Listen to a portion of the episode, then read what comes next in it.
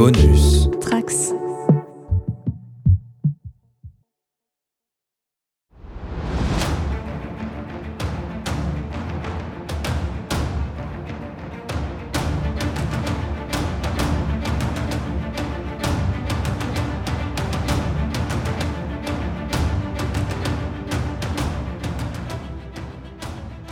Le pouvoir de la fiction est immense. Une bonne histoire peut traduire une vérité ou en travestir une autre, emporter l'adhésion d'une foule ou mentir à tout un peuple. Elle peut transmettre des valeurs, une morale ou un propos, ou simplement, et ce n'est absolument pas négligeable, offrir du divertissement. Mais une bonne histoire, c'est souvent un bon personnage, et inversement. Que ce soit dans les récits transmis par la tradition orale, les objets filmiques ou les cycles littéraires en beaucoup trop de tomes, ces protagonistes participent à porter leurs aventures à un auditoire, nous. Ce faisant, ces figures marquantes peuvent acquérir une célébrité plus grande encore que celle de leur auteur ou autrice. Souvent, elles leur échappent même complètement et vont jusqu'à être récupérées par d'autres conteurs, professionnels ou amateurs. Mais comment font-elles pour continuer à exister et à plaire? Comment Sherlock Holmes, Cléopâtre, Cthulhu et bien d'autres réussissent à devenir des exemples, des archétypes, des légendes? C'est ce qu'on va essayer de déterminer ensemble en pénétrant dans ce palais mental qui a été édifié à leur gloire. Toutes et tous seront célébrés et nous honorerons également leurs créatrices et leurs créateurs. Bienvenue au Panthéon des légendes.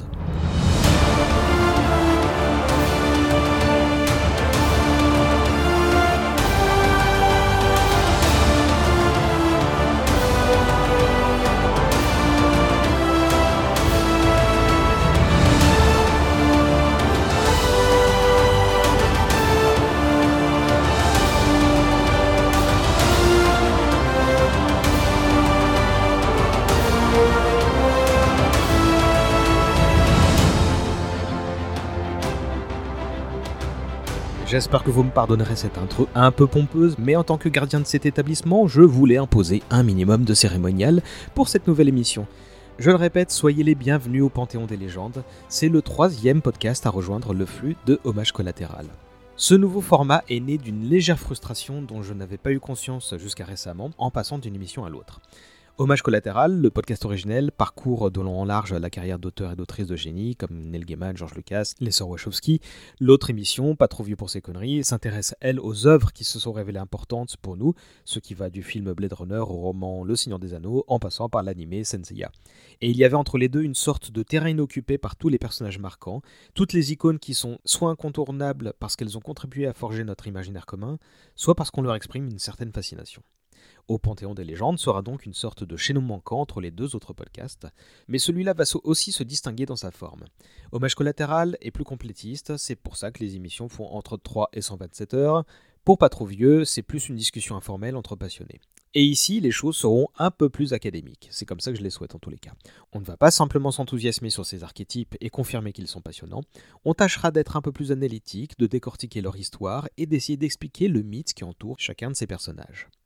On va pour cela suivre un parcours qui va être a priori le même pour chaque numéro et qui se terminera par la visite du fameux Panthéon des légendes, ce lieu métaphorique qu'on va visiter à chaque fois avec une équipe différente d'experts. Et si je me suis assigné le rôle de gardien du temple, ce sont eux qui vont tracer le sens de la visite en partageant avec vous leur savoir. Et pour inaugurer cette nouvelle mission, on va donc s'intéresser à l'une des figures les plus marquantes de la littérature de fantasy.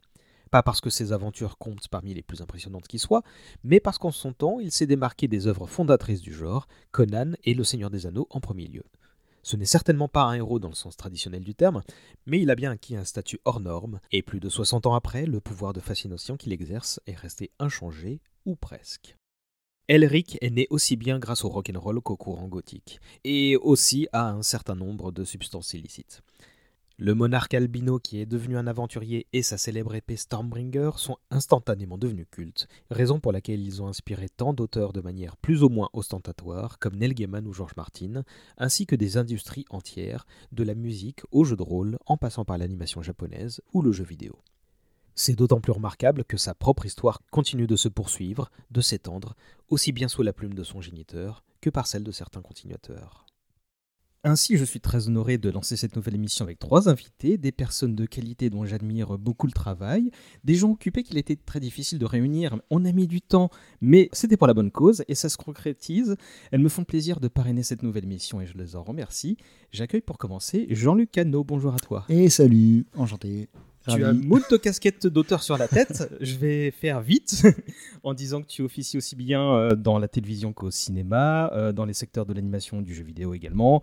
Euh, au sein de ces dernières industries, tu as notamment créé les jeux Life is Strange 1 et 2, ce pourquoi je te serai éternellement reconnaissant. Merci. et est-ce que tu veux ajouter quelque chose à, ce pedigree? Écoute, non, non, pour l'instant, c'est très très bien, c'est très, très précis. Merci et je suis très content d'être là aussi. Donc, euh, eh ben, tu m'envoies ravi. Et si tu es parmi nous, euh, enfin, la raison principale pour laquelle tu es là, c'est parce que tu signes le scénario d'une récente adaptation euh, en images chez Glénat que tu as faite avec Julien Blondel. Et elle a été mise en image par Julien Tello principalement. et il avait également Didier, Poli sur le tome 1, Robin, Recht sur le tome 2 et 3 et Julien Tello sur le tome 4. Et, Jean Bastide. Et Jean Bastide à la couleur. La couleur, d'accord. Euh, et donc 4 tomes à ce jour, donc chez Glénat. Voilà. Et euh, les, bah, je te le dis un peu en off il y a un instant, euh, c'est cette œuvre qui m'a fait retomber dans Melly Bonnet. Hein, donc c'est un travail remarquable d'adaptation. Vous aurez vraiment le personnage en le respectant et en le trahissant, ce qui est bah, la bonne approche, hein, je pense. On aura l'occasion d'y revenir dessus. Donc chapeau à toi et à ton équipe. Merci beaucoup. Avec nous également, il y a Cyrielle, dite Alessia Tyrell. Bienvenue. Merci, bonjour. Euh, tu es pour ta part membre des rédactions euh, de deux sites web bien particuliers qui justifient toutes les deux ta présence. Euh, le premier, c'est le backin.net, donc une des références francophones sur les multiples formes que, prennent, que prend la fantasy. Et l'autre, c'est Radio Metal, webzine dédié au metal et au hard rock. Est-ce que je résume bien les choses là aussi? Oui, tout à fait. Et même Radio Metal, maintenant, il y a le magazine papier aussi. Donc, euh, ils envahissent les, librairies aussi. Tu me l'apprends, c'est bien pour les, pour les kiosques, tiens. Oui. Euh, tu animes depuis euh, peu un podcast qui réunit ces deux passions. Tout à fait. Il est sobrement intitulé Fantasy et Metal. Déjà 8 numéros, si je me rappelle bien, hébergés chez le Et, et Radio Metal, oui. Et Radio Metal également, d'accord. Oui. Et euh, il y a notamment donc un, numéro entier dédié à Elric, c'est le deuxième de mémoire. Euh. Exactement. Et donc voilà, déjà deux recos au début de l'émission. et enfin, euh, avec nous, enfin, c'est plutôt nous qui sommes avec lui, puisqu'il nous héberge et je t'en remercie. il y a Jawad, salut. Salut. entre autres activités, tu es l'un des deux éditeurs, l'un de ceux qu'on appelle les sombres maîtres du département des sombres projets, maison d'édition spécialisée dans le jeu de rôle. Euh, tu es également le directeur de la publication euh, de Jeux de rôle magazine, trimestriel euh, qui, comme son nom l'indique, bah, ne parle pas de jardinage. Très peu. Et, tu es aussi un expert de la figure d'Elric, puisque parmi les, projets édités par le département, il y a le jeu de rôle Mournblade, qui est une adaptation donc de, des récits de Michael Moorcock, et plus récemment un jeu de plateau qui s'appelle Rise of the Young Kingdom, qui vient de finir son financement participatif. C'est ça. Et on va le préciser d'emblée, on se connaît, on travaille ensemble, je m'occupe de ta communication. Euh, c'est pas tant du copinage qu'il y a un réel besoin de t'avoir parmi nous, parce que bah, pour avoir publié et publié encore Elric, il bah, faut le lire et le relire et le re-relire. Il faut le relire, voilà. Moi, je suis, euh, je passe, ça fait dix ans que je vis avec Elric de Bonnet. Et euh, donc, c'est. Voilà, c'est pas, pas forcément le choix que j'aurais fait pour partager ma vie avec quelqu'un. mais, mais, du coup, voilà, du coup, on a, on a, appris à cohabiter ensemble, donc on se, se trahit un peu l'un l'autre. Voilà. Ça va, là. frérot, c'est ton podcast, si t'as envie de faire du copinage, tu fais ce que tu veux. Normalement, tu dois rien à personne, Et vas-y, j'ai envie de qui joue. C'est vrai. Non, mais ça tombe. Du coup, je suis, content d'avoir ton assentiment parce qu'on a un lien sur lequel renvoyer à la fin de cette. Au bout d'un moment, ça va, tu es chez toi. Euh, on va entrer dans le vif du sujet. Euh, et je vous remercie donc à nouveau tous les trois de votre présence.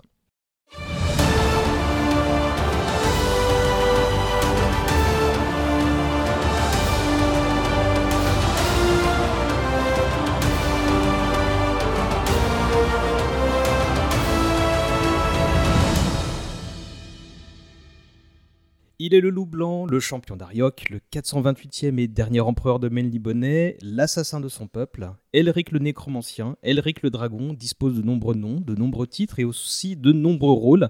C'est l'un des avatars du champion éternel, euh, concept sur lequel on va forcément euh, devoir revenir. Alors avant toute chose, on va devoir réintroduire euh, simplement le personnage en quelques mots pour celles et ceux qui ne connaissent pas. On va faire ça ensemble. On va se contenter des généralités et évoquer euh, son auteur dans un instant, mais d'abord, Jean-Luc, je vais commencer par toi. Euh, c'est qui Elric Comment tu le présenterais à, un newbie euh, en quelques mots? Alors, pour quelqu'un qui n'a jamais entendu parler d'Elric, je dirais que, mais qui connaît quand même un petit peu le monde de la fantasy avec ses, ses archétypes comme le guerrier, le barbare, le paladin, etc. Je dirais qu'Elric, c'est, c'est un guerrier, c'est-à-dire que c'est quelqu'un qui, qui vit au fil de l'épée, mais qui est peut-être, enfin qui est même certainement le premier archétype du guerrier tragique, c'est-à-dire qui a au-dessus de lui la force écrasante de son destin qui est déjà écrit. Elric vit dans un monde qui est gouverné par la, guerre entre le chaos et, euh, et la loi. Et c'est quelqu'un qui est drivé par la fatalité, en fait, qui, est, euh, qui va essayer de se sortir d'un destin qui est déjà tout tracé, qui va essayer de se débattre et d'avoir de, de, en fait sa, propre vie, et qui va toujours être ramené à sa position de, de marionnette sur un grand échiquier. Donc c'est, j'ai l'impression, pour moi en tout cas, c'est pour ça qui m'a énormément touché quand je l'ai quand je l'ai découvert à l'époque de l'adolescence. Tu avais cette espèce de, de tristesse et de, de, douleur qui est propre à un peu tous les adolescents que tu peux rencontrer, tu vois, qui, qui sont un peu paumés dans leur vie. Tu avais un héros qui est un peu pareil, qui se débattait avec des forces qui étaient plus grandes que lui, qui essayait de s'en sortir et qui était toujours ramené à sa condition de finalement, t'as beau faire tout ce que tu veux, tu ne seras qu'un jouet. Et cette espèce de fatalité, c'est la première fois, j'ai l'impression, dans une figure de la fantaisie où il y a cette espèce d'aspect qui a été rajouté euh, dessus. Voilà. Euh... Tu veux rajouter un truc? Non, mais euh, non, c'était très bien. Euh... non, non, mais pour moi, vraiment, il y a cette dimension euh, archétypale d'Elric. Surtout, enfin, moi, je suis très, très littéraire. Hein, donc, effectivement, la, la, figure du anti-héros, la figure du, de, du, justement, de celui que l'on n'attend pas, qui essaye de bousculer les codes, mais qui se retrouve écrasé par, par le système qu'il essaye de, de, de, de, faire bouger. c'est vraiment un personnage intéressant je, trouve, dès le départ. Enfin, même ne serait-ce qu'en le présentant à quelqu'un qui n'y connaît pas grand-chose euh, en fantasy, c'est vraiment cette oui, ce qui le démarque, ce qui le démarque du reste, euh, c'est vraiment ça. Et ça a donné naissance à tellement d'avatars par la suite que il a vraiment un statut euh, iconique.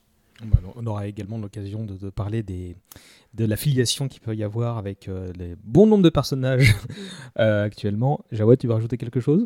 Non, pas grand-chose. Effectivement, Elric, euh, peut-être que je le, je, le, je, le, je le contextualiserai un peu, moi, dans ma découverte euh, dans un monde des années 80. Euh. Ce que je veux dire, c'est que son image, à ce moment-là, elle est iconique parce qu'elle est très spécifique et sort euh, et, ne, et ne peut que s'expliquer, se comparer qu'avec d'autres héros comme Conan. Mmh. Et, et, des héros contre lesquels il est bâti presque quasiment par Moorcock, enfin c'est ce que je crois. Il y a un côté punk rock d'Elric qui est quand même euh, assez fort. Enfin, je, suis d'accord avec tout ce que vous avez dit évidemment.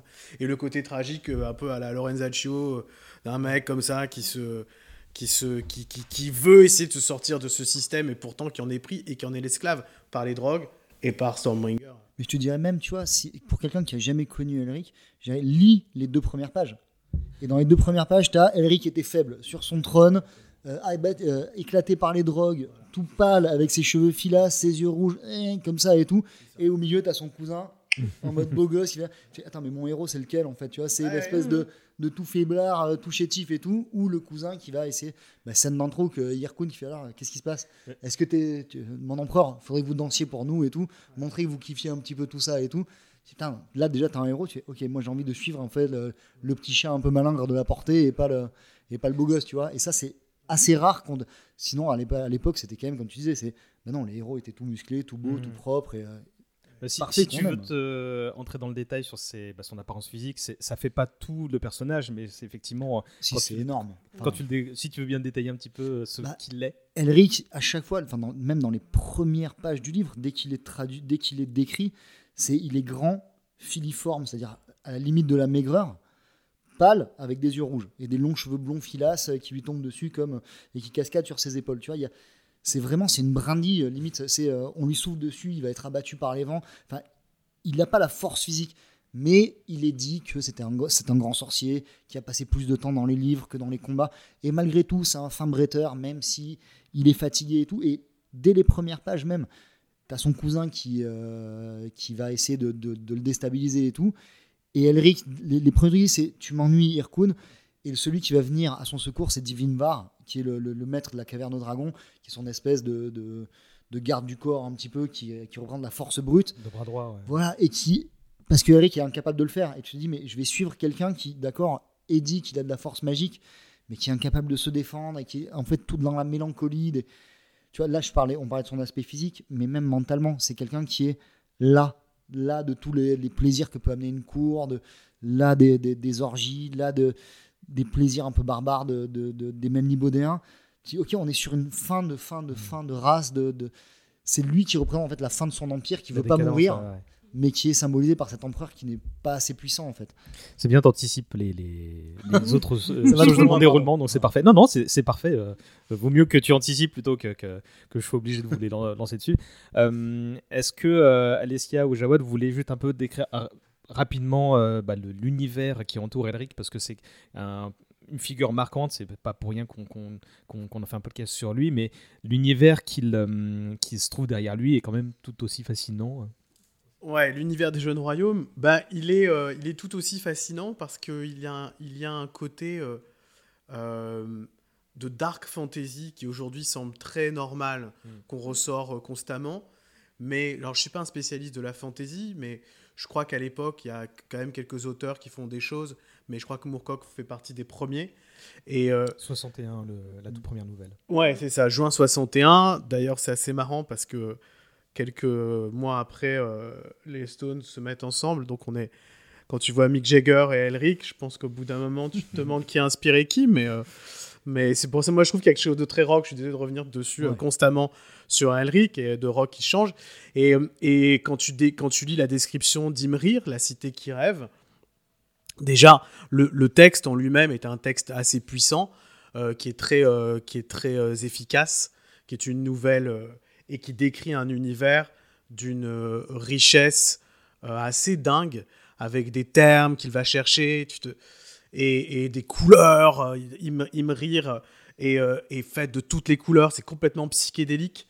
Donc il y a un côté, je crois, très onirique en réalité dans les jeunes royaumes, qui est difficile à, à, mettre sur une carte, même si on l'a fait ensuite. Alors ça paraît bizarre de le dire que je vends des jeux de rôle en disant c'est comme ça les jeunes royaumes, en vous disant mais en fait peut-être pas. Et, mais, mais, mais je crois qu'il y a cette dimension qui est le chaos dont il parle tout le temps et qui est Ariok et qui est notre univers. Donc c'est difficile d'en parler beaucoup.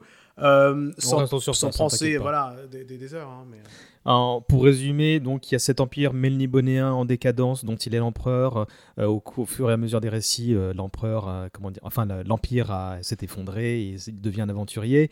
Euh, si je résume bien, il y a neuf romans euh, qui sont neuf euh, recueils, voilà, Voilà. neuf euh, livres, on va dire. En fait, c'est beaucoup de nouvelles. En fait, c'est euh, c'est un peu à la manière d'un Conan. Moorcock, il, il écrivait voilà des les nouvelles parce que c'était à la commande. Tu vois ce que ce que je vous ai tout à l'heure en off avant qu'on commence un peu de, de l'enregistrement, c'est que Moorcock, quand on a, qu'on a eu la chance de rencontrer quand on a fait euh, l'adaptation, il nous disait voilà, moi j'ai j'ai créé Elric quand j'avais 19 ans, j'ai écrit des nouvelles. Je l'ai tué quand j'en avais 21 et en, et en fait les gens m'en demandaient tellement que du coup j'ai dû le ramener un peu à la vie et écrire tout ce qui se passait entre so- son début et sa fin. C'est ça. Et, et maintenant, les, les ouvrages actuels, donc en, en France, on a trois intégrales qui réunissent tout Ouais. ça. Et, T'as un omnibus qui est très bien. et aussi également Ouais. Et oui, chez Omnibus d'ailleurs. Ouais. Et, euh, et maintenant, je, si je me dis pas de bêtises, ces trois intégrales euh, proposent le- l'ensemble des récits, mais dans l'ordre chronologique. Donc en fait, on passe ça. de euh, euh, 73 à 90, euh, 92, euh, puis 61, etc. Euh, c'est une approche bon, qui peut se comprendre, mais c'est l'approche inverse de, de la réédition des Conan qu'on a eu ces Mais- dernières années. Parce qu'à mon sens, la, Elric, il y a une logique de début, milieu, fin à son histoire. Conan, je trouve que ça n'a pas de sens de le faire de manière chronologique. Parce que quand tu lis les biographies de Howard, où tout ce qu'il disait, c'est ben moi je m'asseyais, et puis d'un coup j'avais Conan qui apparaissait à côté de moi, et qui fait tiens, aujourd'hui, je racontais la, la fois où j'ai été roi. Mm. Et du coup, il écrivait un peu les nouvelles dans l'ordre où ça lui venait. Elric, quand tu lis le cycle en entier, même et pas, tu as un début, un milieu, une fin. Tu sais que ça va se terminer comme ça, et ça va commencer avec euh, le début à Melniboné. Conan, t'as pas vraiment de début, t'as pas d'histoire, c'est juste une, chrono, une chronique de vie. Donc il n'y a pas trop d'intérêt à les mettre dans un ordre chronologique, à mon sens. Alors qu'Elric, oui, très, très clairement, c'est pas, Mm. c'est- en plus, c'est ce qu'on fait dans l'adaptation. Mais, euh, Et je crois qu'une des composantes, euh, une dernière composante pour finir de dresser le tableau en surface, bah, c'est, euh, vous avez commencé à, les évoquer, euh, Jawad et Jean-Luc, c'est la loi et le chaos.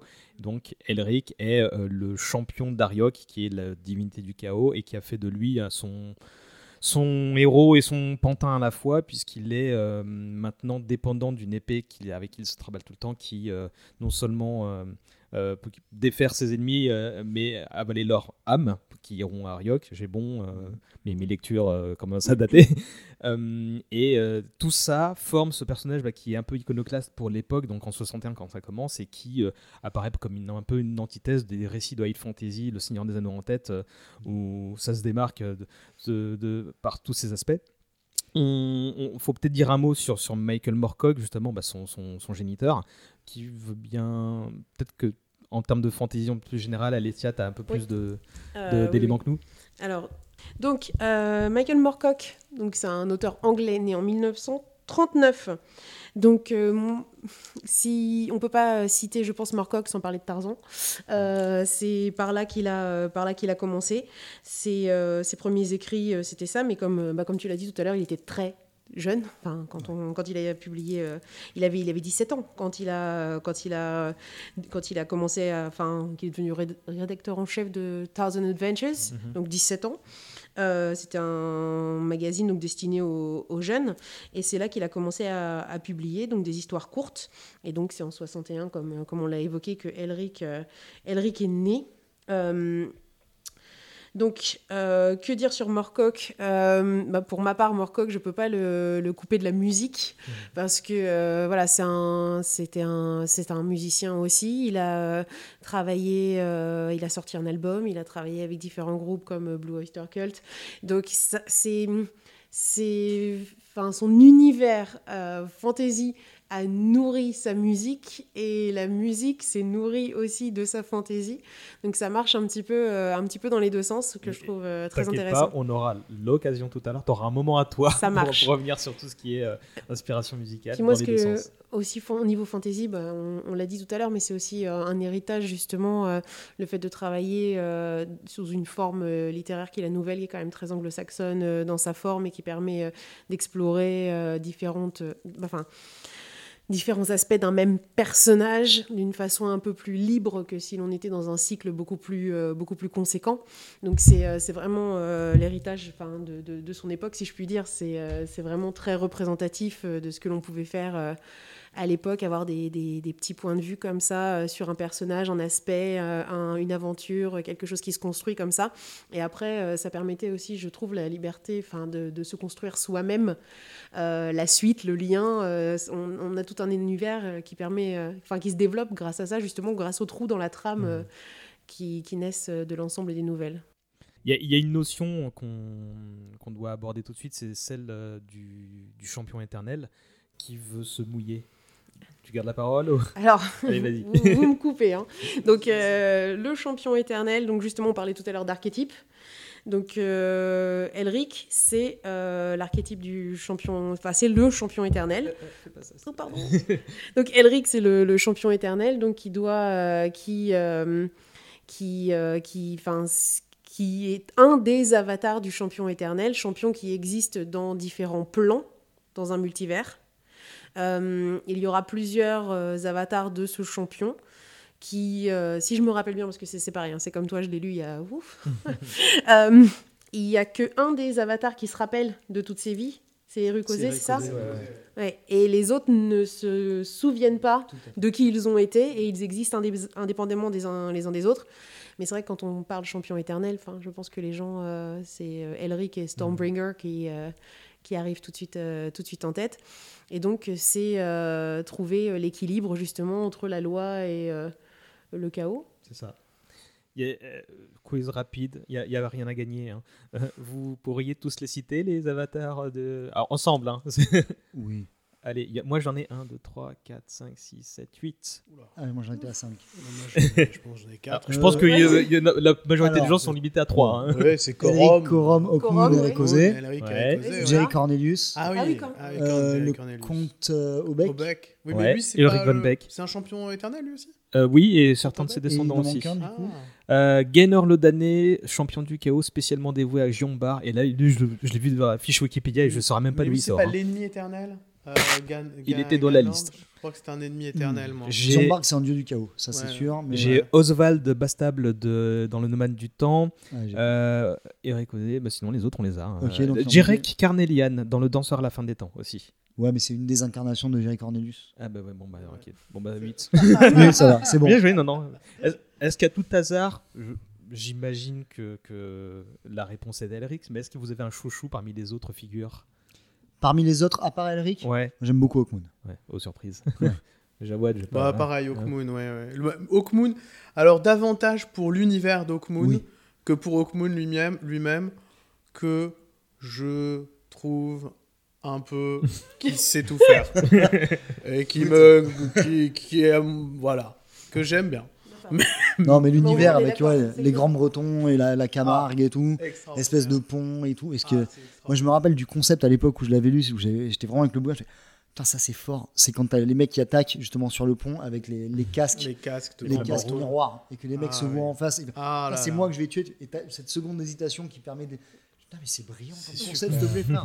C'est hyper bien. Ça, c'est le, très, le très monde de, de- de l'Europe du tragique millénaire, c'est un Ouais. univers démentiel. Ouais, C'est l'occasion de dire qu'il y a également une gamme Hawkmoon Oui, au c'est département ça, c'est du vrai. sombre Bah, projet regardez, vraiment qui, gratuit dans cette émission. qui vient de débuter. Euh, Ok, très bien. Ouais, merci, c'est super. Et puis vous, vous, vous, vous avez attaqué euh, chez Glénat il y a un. Non, c'est il y a peu, c'est euh, vrai. Non, c'est alors c'est c'est- pas toi Jean-Luc qui signe le scénario avec, euh, de. Mais de- c'est avec euh, Julien? Non. Non plus Non, non, Ah non, c'est euh, rien nouvelle à voir. équipe. Ah, nouvelle équipe. Nouvelle euh, équipe. voilà, nouveau- les- c'est- ça reste les copains et tout machin, mais c'est. euh, Ah, il y avait une identité graphique qui me rappelle quelque chose, mais bon. Bah, c'est. euh, je, alors, je sais plus qui c'est qui est au dessin. On avait vu les premières. Et c'est non, c'est vraiment bien. L'adaptation est hyper bien faite. Et, euh, non, voilà, c'est euh, c'est du très bon boulot. Hmm. Voilà. Euh, pourquoi euh, ce concept a eu autant de succès selon vous? Alors moi j'ai une interprétation euh, que je fais maintenant qui est bah, c'est la première vraie démocratisation du concept de multiverse en fait qui aide beaucoup à se dire Ouah, c'est huge, ça va dans tous les sens, c'est- c'est génial. Mais euh, en dehors de ça, euh, à l'époque, qu'est-ce qui a fait que c'était euh, un succès? C'est- Je vous demande juste une, une euh, interprétation. C'est que les mecs étaient tous sous drogue. Et puis d'un coup, on part sur un multivers où tiens, ah, vas-y, on se rencontre, on est quatre, on fait une bestiole avec 8 bras, 8 jambes et 4 têtes. Et puis on va faire fighter des démons. Et puis oh, on se rappelle de rien le matin. C'est- Oui, bah, écoutez les gars, ça, ça me rappelle ma soirée de la veille. Tu vois, en vrai, il y a un peu de ça. Je pense qu'il y a un Résumer peu de comme ça. c'est d'une violence. Et je pense que Michael, même quand il a écrit, il fait putain, j'ai écrit ça hier soir. C'était cool. Je- je- J'ai qu'à dire que c'est le même truc. Voilà, on, on rigole, mais je pense que c'est il y a une espèce de consensus pour dire que ce que tu viens de présenter là est assez a, a une part de vérité en Ah, fait. mais hein. Très clairement, là, voilà, je l'ai dit en rigolant et tout, mais je pense que même en en, en ayant parlé avec Michael, il dit oui, c'était une époque de libération, de Mhm. drogue, de. On avait assez d'av- d'avoir des héros tout blancs, tout euh, tu vois, monolithiques, avec. voilà, bah, c'est des héros qui vont être très gentils. Et ce qu'on disait un peu au tout début, c'est Elric, c'est quand même. On commence avec les jeunes royaumes, même. C'est un royaume qui est. C'est la fin d'une époque. Mhm. C'est-à-dire qu'on était les maîtres, on était les dieux, on était les Melnibodéens. Et ben là, il y a les jeunes qui arrivent et on va s'accrocher quand même à notre, à notre empire euh, vieillissant et tout pour continuer à rester euh, les maîtres du monde. Mais en fait, le monde avance et nous, on a été bloqués. Et Elric, il est pris dans ce truc-là et c'est euh, ben, je vais précipiter la chute de mon monde et en même temps, je peux, je peux continuer à vivre qu'avec des drogues. Enfin. Mm. Tout, est, tout fait partie de, comme tu disais tout à l'heure, Jawad, de l'époque dans laquelle ça a été fait, une époque avec la jeunesse qui prend le pouvoir, qui se bat contre un empire un peu vieillissant, mais on fait partie aussi de cet empire-là. Enfin voilà, c'est euh, cette espèce d'ambiguïté, de paradoxe. Tout est là dans Elric. Et puis qui prend le contre-pied de la construction euh, du héros habituel qui justement va partir de rien pour devenir ce héros qui va construire son empire, etc. Donc là, on part complètement. Le euh, mec c'est- commence c'est empereur. complètement en fait, tu l'opposé. l'inverse. Je suis un empereur, j'ai tout. En fait, j'arrive à la fin ça. de Conan. tu vois. C'est ça, non, mais c'est ça. Je suis empereur, j'ai tout. ouais. C'est en fait, euh, je vais Il- redevenir un aventurier, tu vois. il, il voulait en faire l'antithèse de Conan de ce que j'ai lu euh, Michael Moorcock et euh, et je disais tout à l'heure que c'était aussi l'antithèse de, de Seigneur mais dans la structure et dans dans, dans, dans le décorum. Euh, Parce qu'aussi, il est très individualiste, euh, Elric. Il est incroyablement individualiste. Il est assez antipathique, en fait, parfois, comme personnage. euh, Euh. Euh, non, mais enfin, le, son côté, je m'en fous. Euh, moi, ce qui m'intéresse, c'est de d'aller voir ce qui se passe dans la forêt de, de Ourt, là où je soum, je sais plus quoi, pour euh, gagner 3 francs 6 sous. Alors tu te dis, mais tu, quand même, tu pourrais faire des trucs, t'es un super sorcier, tu pourrais peut-être, je sais pas, arranger la vie des gens autour de toi, mais ils s'en branlent complètement, et, et ils s'en foutent complètement. Donc il y a un côté hyper individualiste qui est, qui est de son époque, hein, qui a un côté, euh, euh, je sais pas, Sex Pistols, on, on s'en fout, euh, et on va, on va se tatouer et avec des potes, et on va traîner à 4 ou 5. Il est dans l'opposition permanente dès le Totalement, départ. Enfin, il- totalement. dire, on lui dit un truc, Voilà. on lui dit blanc, il fait noir, quoi. Enfin, C'est- Et contre l'impérialisme. Donc il y a un côté très Mhm. anti euh, enfin, je pense dans Très tout le multivers, bah, très critique de, de l'Angleterre euh, des années 60. euh, Mais il, euh, il détestait très clairement Moorcock. Enfin, il avait fait même une préface et où il disait, bah, je crois, vais peut-être dire une bêtise, je sais plus ce que c'est l'année de sortie du Seigneur des Anneaux. Le premier tome, je crois que c'est 53 peut-être. Ou... Enfin, voilà. Et en fait, il, il a fait la préface d'un livre qui s'appelle L'épée brisée. Mhm. Et ben voilà, cette De- année-là, Qui est une inspiration euh, de Paul Anderson. voilà, Oui. Poul Anderson. Ouais, tout à fait. Anderson, oui. Et en fait, il disait, bah, cette année-là, deux, deux livres sont- de fantasy sont sortis. Il y en a un très bon, un très mauvais. Le très bon, c'est L'épée brisée. Mhm. Oui, mais Et en fait, il, est- détestait le ouais, Seigneur des Anneaux. En disant c'est trop archétypal et tout. Et c'est vrai que l'épée brisée, moi je l'ai découvert très récemment, il y a vraiment, je l'ai lu il y a 2-3 ans maximum, et c'est hardcore. Enfin, et c'est ah, on peut dire que Moorcock est, est meilleur auteur que critique.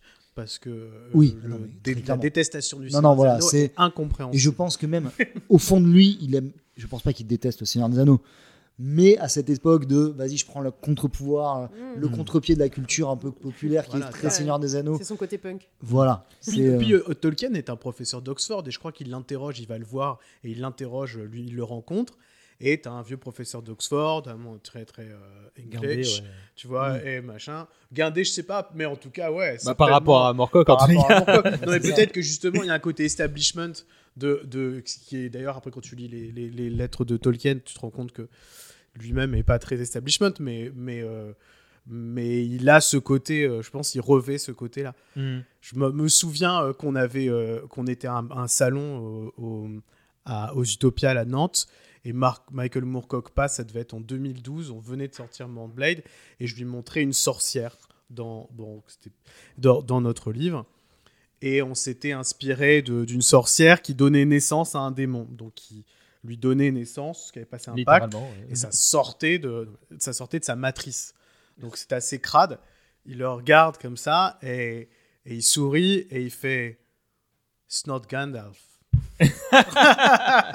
oh, she- she's not, Ga- she's not isn't she? Tu vois, un truc ouais, comme ça. Donc il aime Juste- bien balancer des. Mais, mais ah, ah, ah, tu vois, mais vraiment comme ça, gratos. Enfin, je personne n'a parlé de. Non, je me disais, est-ce que c'est moi qui lui ai parlé de Tolkien Non, mais bah, tu vois, même pas. Mais il, a, il était là et, je, et je pense qu'il est assez content de se dire bah tiens, j'ai inspiré des mecs Ouais. pour de la fantaisie et ils m'ont pas sorti le vieux barbu, euh, machin. Je le regardais en me disant, ouais, mais toi, par contre, Gandalf, tu, Ouais. tu lui ressembles un peu quand même. je pense qu'il a- il aime bien, il aime bien cette étiquette de sale gosse. Ah oui, Encore oui, oui. aujourd'hui, tu vois, il Euh, pense. 85 barreaux et tout. 82, il aime bien ouais. Ah, c'est ça. Il aime bien ce côté. Bah ouais, mais moi j'étais le- un, le- peu sale gosse de la fantasy. Ouais. euh, voilà. Euh, pour finir le portrait euh, de lui, de Moorcock, euh, du coup, euh, dans les inspirations, il y avait euh, Bertolt Brecht, donc auteur allemand, qui a fait l'opéra de Katsu, euh, Gormenghast de Mervyn Peake, et il y avait également euh, la réécriture de la quête du roi Arthur euh, par T.H. White.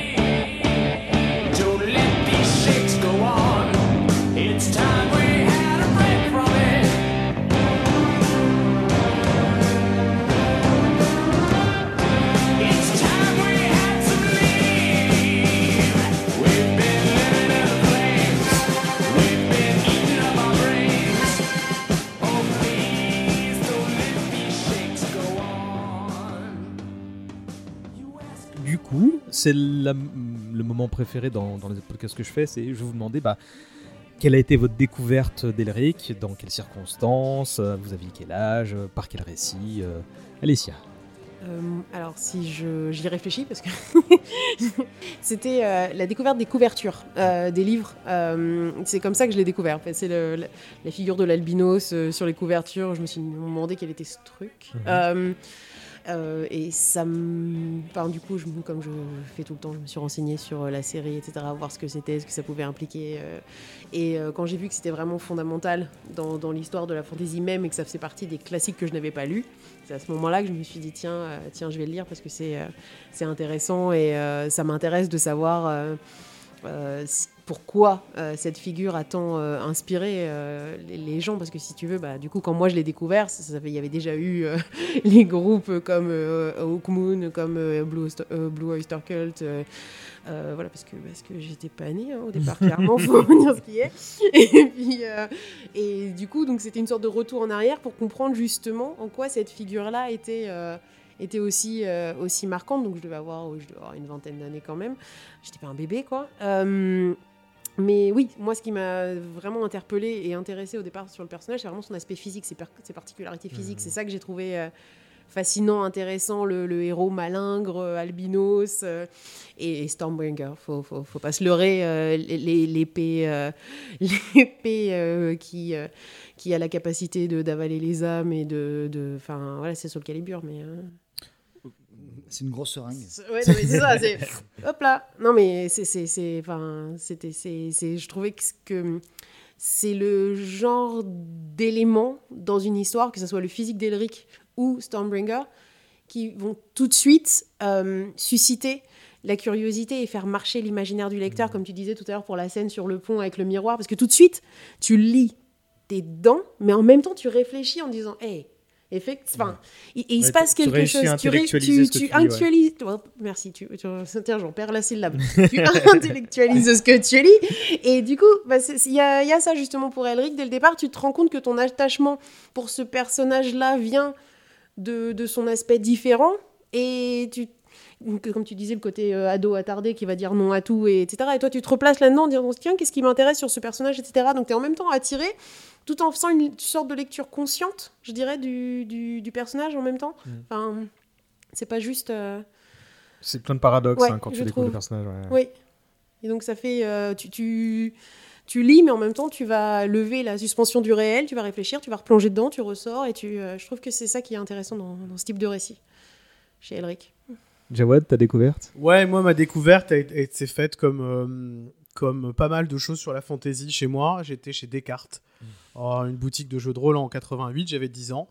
Et, euh, et je vous rappelle, enfin, vous le savez quasiment tous ou presque, qu'il n'y avait pas Internet à l'époque. Donc, notre, notre, euh, notre culture graphique fantasy, c'était quelque chose qu'on allait chercher, qu'on allait mendier. On allait dans un lieu de culte qui était. Il y avait, il y avait deux lieux de culte un, disquaire de métal où il y avait des illustrations de fantasy et, euh, et euh, une boutique de jeux de rôle.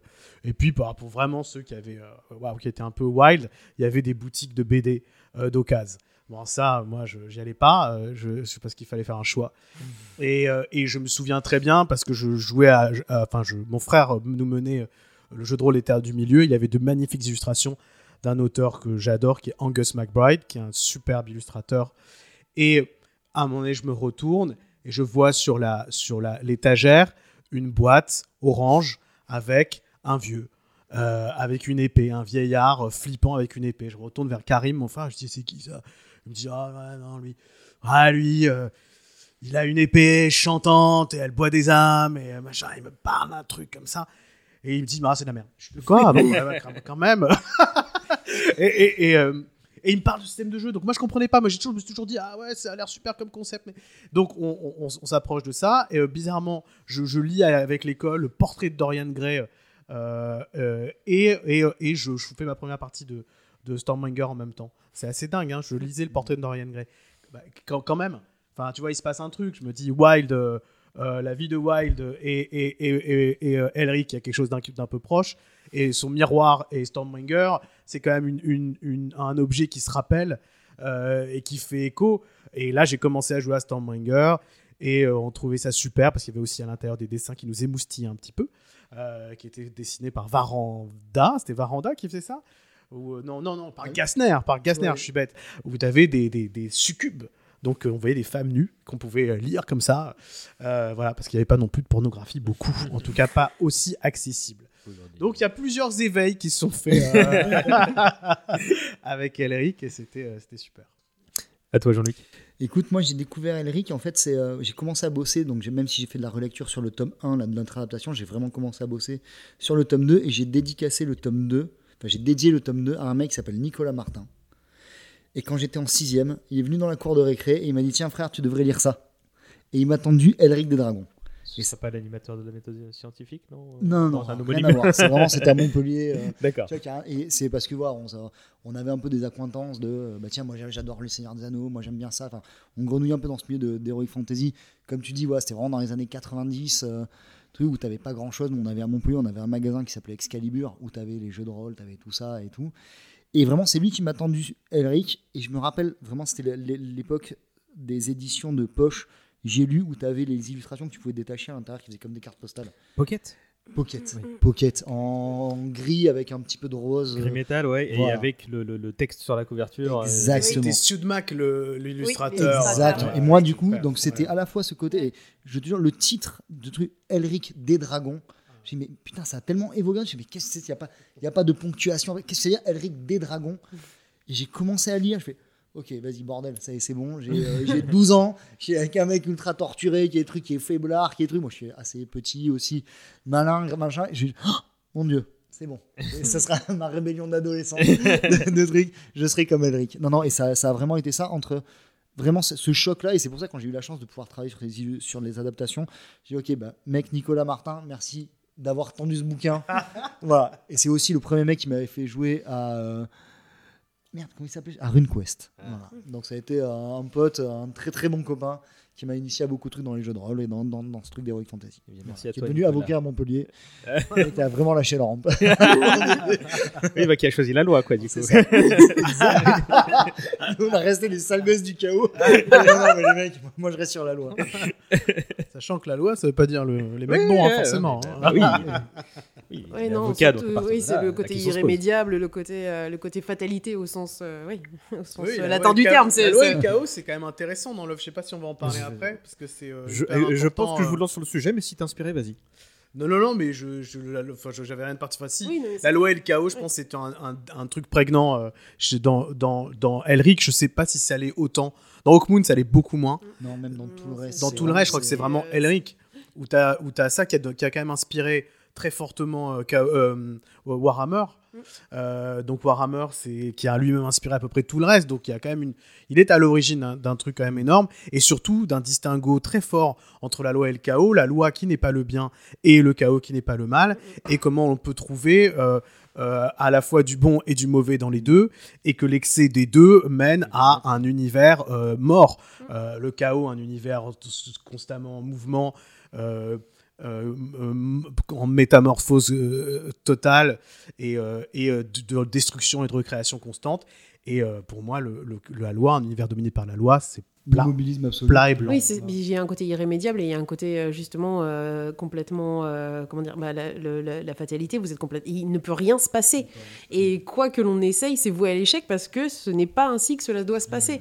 Donc il y a un côté hyper effrayant avec ce- cette notion de, de loi. euh. On avait une question, nous, que je peux vous poser quand on écrivait le jeu de rôle euh, euh, Mount Blade. On se disait, euh, je t'avais déjà dit ça, je crois. On était là, on se posait la question, dis donc, si on fait des morts vivants, c'est la loi ou le chaos? Ah, ben certains disaient, bah, c'est le chaos, parce que quand même, euh, bah non, parce que la loi, c'est qu'il ne meurt pas. Donc il y a un côté euh, constant, alors c'est la loi ou le chaos? Donc moi, je vous la pose, c'est la loi ou le chaos des morts vivants? Alors, bonne question deux comme ça, là tu as brûlé, à, à brûle pour point. je- je vais- heures Je vais utiliser ma carte d'animateur pour dire que vous pourrez répondre à cette question plus tard. comme ça, je Merci. vous, comme ça je, vous, je vous libère à l'heure prévue. Euh, Très bonne question. du coup. Ah, je, peux- je pourrais la soumettre celle-là, ça c'est une bonne, une bonne piste de réflexion. hein. moi, je vais juste parler de ma découverte. Elle s'est faite un peu tardivement aussi, euh, un peu comme toi, Alessia. Je devais avoir pas tout à fait 20 ans. Et euh, bah, approche boulimique de, tout ce qui est euh, littérature de fantasy, de SF, parce qu'il commence à avoir une, surproduction, euh, mais du coup, c'est la fête. Et je sais que ce truc-là, je l'avais mis euh, de côté parce que bah, j'avais les couvertures de Sudmark qui était déjà daté hein, pour, moi, parce que comme Jean-Claude Mallet le dit souvent, Sulmark c'est prodigieux, mais c'est souvent un, un mec à poil sur un canasson ou un canasson sur un mec à poil. Avec une planète. donc- et, et du coup, bon, bah, j'avais. faut dire que c'était euh, l'illustrateur unique de chez Pocket et il y avait bon, bah, pas mal de ça et tu avais des difficultés à différencier. Par contre, et je sais que je regardais beaucoup la couverture, pas pour l'illustration, mais pour le titre, comme toi, Jean-Luc, parce que Elric des Dragons, bah, il y a les dragons titre, mais j'ai toujours une. euh, je, je me souviens euh, quand j'étais donc post-ado que je regardais ce titre, Elric, ce nom. Je me disais, mais je le connais ce nom et je le connais depuis tout petit. Et donc j'ai compris que plus tard que ça avait été infusé, réapproprié, euh, euh, notamment dans les RPG japonais, dans les trucs comme ça. Et je me disais, mais oui, je me souviens avoir écrit des, des histoires quand j'avais 8 ans et j'avais des personnages qui s'appelaient comme ça. Et, et ça m'avait fasciné de, de, de, de, voir que bah, je le connaissais sans le connaître euh, par l'intermédiaire de ce prénom. Et euh, après, je m'y suis enfin mis quand il y a eu la réédition chez Pocket. Une des rééditions chez Pocket, c'était euh, Marc Moreno, l'illustrateur. Où là, on sortait justement de. C'était encore des couvertures argentées, mais euh, bah, sans les textes dessus. Et là, il y avait vraiment la- la- l'aspect euh, très goth du personnage. Ouais. Il était en, en- en- en pantalon de cuir et torse poil. Et tu dis. Mais C'était illustré par des mecs qui avaient lu les bouquins en fait. Bah. Et pas par un mec qui dit vas-y, fais ce que tu veux. Et c'était euh, très bien, mais à ce moment-là, ça commençait à se dire non, c'est. Alors, elles- pour l'époque, elles étaient très bien. Aujourd'hui, maintenant, elles commencent à être datées à, son, à leur tour, hein, normal. Euh, et moi, je me souviens que j'en ai lu euh, un certain nombre en, en kiffant, mais en me disant au bout d'un moment, bon, bah, c'est, on est un peu souvent dans le même exercice. Euh, et euh, je me suis très vite fait la réflexion que je pouvais passer à autre chose parce que euh, j'adorais les idées plus que leur concrétisation euh, littéraire en fait. Et parce que bah, a déjà évoqué pas mal de choses, donc les contre-pieds qui- qu'il faisait par rapport à la production littéraire locale, les images qui nous viennent, tout ça c'est un bouillonnement pour, pour, le- pour les lecteurs et les lectrices, j'imaginais. Et je me disais, ok, j'ai compris, je sais qu'il meurt à la fin, a priori, ou meurt pas, j'en sais pas, bon, passons à autre chose. Euh, c'est quoi votre récit favori, votre nouvelle ou euh, votre histoire d'Elric euh, préférée? Et là, je, je vois vos yeux euh, regarder les autres en me disant, Non, non, moi je les ai. Moi, c'est pour ça. C'est là, toi? Ouais. vas-y. C'est vraiment. Alors, je, je pourrais même pas te sortir les titres. Par contre, c'est la toute première et la toute dernière. D'accord. C'est vraiment l'intro d'Alec, comment je te présente le personnage. On, on en parlait tout à l'heure. Avec, ben voilà, c'était un empereur triste, mélancolique, tu vois, faible, euh, sous drogue, des yeux rouges et tout, qui était triste au milieu de Melniboné. Et son cousin Yerkoun et sa cousine dont il est amoureux. Déjà, tu lis ça, t'es vraiment, t'as- ah, j'ai 11, 12, 13 ans. Je dis, ah, le mec est amoureux, il baise sa cousine. D'accord, ça se fait. Écoute, c'est pas c'est grave. une bonne introduction à pas mal de concepts. rassuré. hein. Alors attends, je, je t'ai dit que je venais du sud, pas du nord. Allez, taquet. non mais déjà tu dis, ok, c'est quoi ce personnage, c'est quoi cet univers? Enfin vraiment, ok, ça c'est, enfin. Et la dernière, et je me rappelle vraiment des derniers mots de la dernière nouvelle. Je te parle pas de, de la, de la revanche de la rose et tout, Mm. mais c'est quand tu vois Stormbringer qui se retourne contre Elric, qui le poignarde et qui part dans les, qui part dans l'espace et qui, et qui éclaire l'espace de son rire impie. Je- Oui, Putain, je me rappelle la phrase géniale. Je me euh, rappelle avoir fermé ce bouquin en disant, J'étais dix mille fois plus mauvaise que toi. Ouais, euh, mais ça, tu une super phrase. hein, Ouais, et là, tu fais Oh, Mon Dieu, je m'attendais pas du tout à ça. Et t'as le mec. Waouh, Et ça m'a vraiment. Je me rappelle, c'est deux gros chocs de lecture. C'est vraiment le, le début, la fin, en disant Ok, je me rappelle plus de tout ce qu'il y a au milieu. c'est pour ça que tu vois, quand je réécris là avec Julien, quand on écrit l'adaptation, je redécouvre plein de choses. Putain, mais c'est vrai qu'il y avait ça, c'est brillant de concept à l'époque, tu vois, la caravane du chaos, les. Même lui qui revient, qui dégomme, euh, qui dégomme Melniboné, qui, qui, enfin, qui va détruire son propre homme, c'est incroyable pour l'époque. Mais vraiment, les chocs de lecture que j'ai eu, c'est vraiment l'intro et la fin qui m'ont euh, qui m'ont vraiment marqué. Ça a été deux gros. Enfin, j'ai plein de chocs. Tu vois, par exemple, les premières fois que j'ai lu Anne Rice aussi, c'est dans mon expérience littéraire, je trouve c'est- ça- cette première cré- enfin, présentation de personnage et la manière dont il le tue. Putain, je me, encore aujourd'hui, à 40 piges, je m'en remets pas. Enfin, tu vois, ça fait partie des, beaux, des jolis trucs. J'allais passer la parole à Jawad le temps que tu fasses tes recherches, Non, mais mais apparemment c'est bon. J'étais juste pas, pas sûre du titre en français en fait, donc j'ai vérifié. Euh, non, mais c'était bah, moi le début aussi, parce que enfin, j'ai, j'ai- je suis une lectrice très inattentive, donc c'est-à-dire que si le si je n'arrive pas à rentrer dans le, dans le, dans le roman tout de suite, c'est terminé. Et effectivement, là, dès le départ, t'es accroché. ouais. Donc ça va, il n'y a pas de problème, tu continues. Mais euh, donc voilà, non, mais c'est- c'est c'est vrai que pour moi, enfin, tu, tu- tu vois, par exemple, j'ai eu beaucoup de mal à rentrer dans, euh, disons par exemple, bah, Le Seigneur des Anneaux déjà au départ. hein. Clairement, le- les premières pages, j'étais là. voilà. Mais donc, du coup, Elric, t'as pas ça. Tu y vas directement. Et en fait, le titre que je cherchais, c'était euh, bah, tout simplement Elric le nécromancien. Si vous, ce qui vous a euh, marqué, c'était le côté euh, Elric euh, et, les dragons. dragons, voilà, moi, c'était Elric le nécromancien. Il y avait quelque chose de là-dedans. Je Oh, c'est un Hmm, méchant sorcier. J'aime beaucoup cette idée. Et du coup, moi, c'est celui-là. C'est vraiment ce recueil-là. C'est vraiment un mauvais garçon. Oui, c'est ça. oui, dis donc.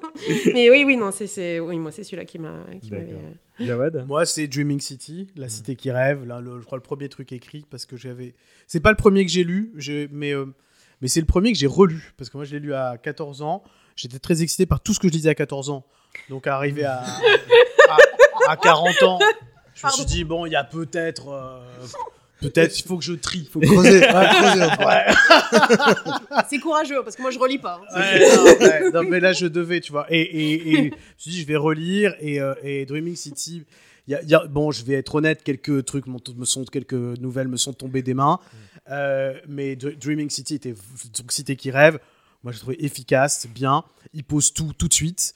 Euh, il y a, il y a, il, va se, il va essayer de se, se, se prendre sa cousine, euh, qui elle-même est, est, est, est, est- est sous le joug de son frère. Donc il y a un côté incestueux, bizarre, Ah bah, machin. malsain, ouais, ouais. Euh, euh, qui bon bah qui fait passer les, les Targaryens pour euh, des mecs normaux tu quoi vois, Ouais, on enfin, est- tu vois des- ah, c'est normal apparemment bon bah. Et et, et j'aime et puis euh, le côté je m'en fous individualiste on va raser cette ville Qui de Ouais. et on est content. Il y a une certaine jouissance quand même quand tu dis allez on y va là tout. Et surtout il y a la réunion. Ah, moi j'aime bien ce côté là j'aime bien la réunion des des, des PJ quoi. Enfin des personnages joueurs des joueurs qui sont là qui se retrouvent. Ils font bah alors qu'est-ce qu'on va leur faire des Libonnais et puis t'as le roi truc et t'as le, le chef le comte Smurgan. Ils y vont et puis ils vont se les faire. Et, euh, et moi j'aime bien ça le côté euh, euh, la bande qui pille tout et le côté et on, on y va on, va on va on va tout détruire et à la fin ils sont fous et et, et je spoil bon, ça a Oui, été oui, écrit en non, 61 c'est ça va a- et, et, et il, et, il, et voilà, ça fallait vous y mettre avant. Et, et, il, et, il, le- et il tue, et il la tue. Simoril, ouais. Donc, il y a, voilà, il Tu. Et, et donc, c'est le, c'est le Friend Slayer. Et, je trouve ça dément. Ça, c'est la première fois que je voyais ça. J'avais même pas lu euh, euh, euh, Contes des gens inachevés à l'époque. J'avais pas lu euh, Turin euh, et son épée, euh, l'épée noire, le noir épée, qui fait exactement la même chose. Tout à fait. Et, et, le, le côté tueur d'amis, euh, moi, ça m'avait euh, bouleversé. Je trouvais, Mm. enfin, pas bouleversé, mais ça me, je trouvais ça mortel. Mm. Je me suis Oui, dit, c'est dire. Non, mais c'est vrai. Enfin, il est. euh, Mm. parce que je jouais au jeu de rôle et ça m'avait inspiré. Et effectivement, le samedi d'après que j'ai lu ce truc, on faisait une partie avec une épée chantante. qui- Bon, bref, inspiration zéro, effectivement. Je vais pas être très original parce que tu as résumé pas mal de choses que je voulais dire. Bon, euh, Dreaming City, pour toutes les raisons évidentes, je crois que c'est vraiment une nouvelle resserrée. euh, on pourrait se contenter de ça, en fait, pour quelqu'un qui veut juste découvrir un aperçu de, de la carrière de Morcock, en fait. Euh, et, mais moi, euh, je sais que j'aime bien les moments éparpillés dans la saga où on se rapproche timidement de ce qui ressemble à des scènes de fraternité, de, de, de- de camaraderie entre euh, bah, Elric et ses, ses compagnons qui sont Avec Triste Rakir, Lune, Rakir, euh, Smorgan même aussi. euh, ouais. et, et en fait, je, je trouve que, que dans le voile, tu vois, de, Comment dire Il est tellement hautain et au-dessus des gens que, en fait, là, il réussit à- malgré tout à tisser quelques liens et je, je trouve que ces scènes assez, assez bien écrites, en fait. C'est joli parce qu'en plus, ouais, c'est vraiment un personnage non humain. Parce que ouais, Elric est un Melnibonéen, c'est vraiment c'est c'est un pré-être humain qui ont été créés par les dieux, donc plus cruel, plus beau, plus intelligent, plus tout, et qui, se, qui arrive à se mettre entre guillemets au niveau des humains et qui trouve des sentiments. euh, C'est très vrai justement avec avec Smurgan pour la première fois, mais avec Rakir avec qui il fait tout le deuxième gros cycle, c'est-à-dire toute la quête de Tanlorn et tout, où il devient vraiment pote avec lui. Mm. Et ça, c'est euh, c'est un super perso et c'est dramatique comme il, comment il meurt à la fin. Enfin, à la fin de truc, tu vois, il le laisse un peu crever parce que voilà, c'est c'est super joli. Mm. enfin. Mais euh, parenthèse, dans la BD, on, avec le- le- le- la narration visuelle qui te permet de, de, de, de pas trop expliciter les choses, on ressent quand même ces trucs-là, tu vois, notamment avec Morgan, tu vois, Ouais. quand ils sont tu vois, à la proue du bateau, tu te dis, ça c'est, voilà, euh, je retrouve euh, ces trucs-là, donc euh, chapeau. Euh, Mais voilà, c'est ce qu'on essaie de faire dans la, bah, dans la suite. De toute façon, le, second cycle, là, le premier cycle c'était Melniboné, le second c'est Tanlorn. Et voilà, bah, Rakir, c'est un des personnages centraux euh, sur, le- sur les quatre tomes qu'on va faire. Et on va, on, est- on va essayer de. On a essayé d'isoler justement tous ces moments où ils sont à ses potes et à ses copains. Tu sais, un peu comme, euh, euh, comme Conan et, et, et Subotai, tu vois, quand ils sont un peu. Pas Subotai, merde. bah, ici, c'est dans le film alors, mais. ouais, dans le film, mais où ils sont super potes et vas-y, et ça, ça discute de théologie et de civilisation. Mm. Et voilà, c'est. non, c'est très cool. Eh ben, voilà, les gens, vous avez une info, vous n'aurez pas à attendre la fin de l'émission pour savoir qu'il y aura un cycle 2. Oui, Euh. il y aura un cycle 2, bien sûr. En... la- la- le, le point suivant que je voulais aborder, bah, c'était les incarnations du personnage. Euh, alors, je disais tout à l'heure que Kelric avait inspiré beaucoup de monde et on va évoquer certaines des, des créations qui lui doivent beaucoup. Mais avant, bah, j'aimerais qu'on s'attarde sur les artistes qui sont attelés à lui donner une- un corps, une consistance. Jawad, tu voulais citer Brom. Pour toi, c'est celle qui fait en quelques, en quelques Je pense que c'est la plus. C'est oui. Quand tu, tu posais la question de qu'est-ce qui fait consensus, bah je trouve que je, je- Brom et il a fait quelques illustrations d'Elric, dont une, la toute dernière, enfin que j'ai vue, euh, qui est une illustration où il tient. euh, Bon, Brom déjà, il y a. Un... Oui, c'est elle. Voilà. C'est totalement Alors, ça. il y a celle qui est connue où il est deux faces, où il tient euh, Voilà. Et ça, où Et il il y a est un de loup derrière lui. côté. Il y a toujours Voilà. ce. Bah, Alors, celle-ci, euh, elle est super aussi. Alors. Je préfère l'autre Mm. parce que déjà, il y a tout le talent de Brom qui s'exprime. Parce que la lumière de Brom, tu sais pas trop d'où elle vient. Mais, Euh, ouais. mais elle est magnifique. Il y a vraiment un truc très fort. Puis je trouve qu'on voit bien qu'il est pas humain. quand Et on sait voit qu'il est pas humain. Il a la peau qui est un peu translucide. Il, il est très beau. Euh, et en même temps, il a l'air extrêmement euh, euh, émacié et faible et obsédé par son épée. Donc, je trouve qu'il y a quelque chose de, de très fort là-dessus. J'aime, moi, celle de Brunner parce que j'aime le côté beaucoup plus sombre et destroy et, euh, et, euh, et Un peu- un peu métal hurlant dans l'esprit. euh. Ouais, ouais c'est ça. Mais on dirait un rocker euh, qui, qui a déconné. Donc. Manowar en début de carrière. Ouais, ouais, pas enfin, clairement. mais... C'est Foxy cuire. Non. clairement pas.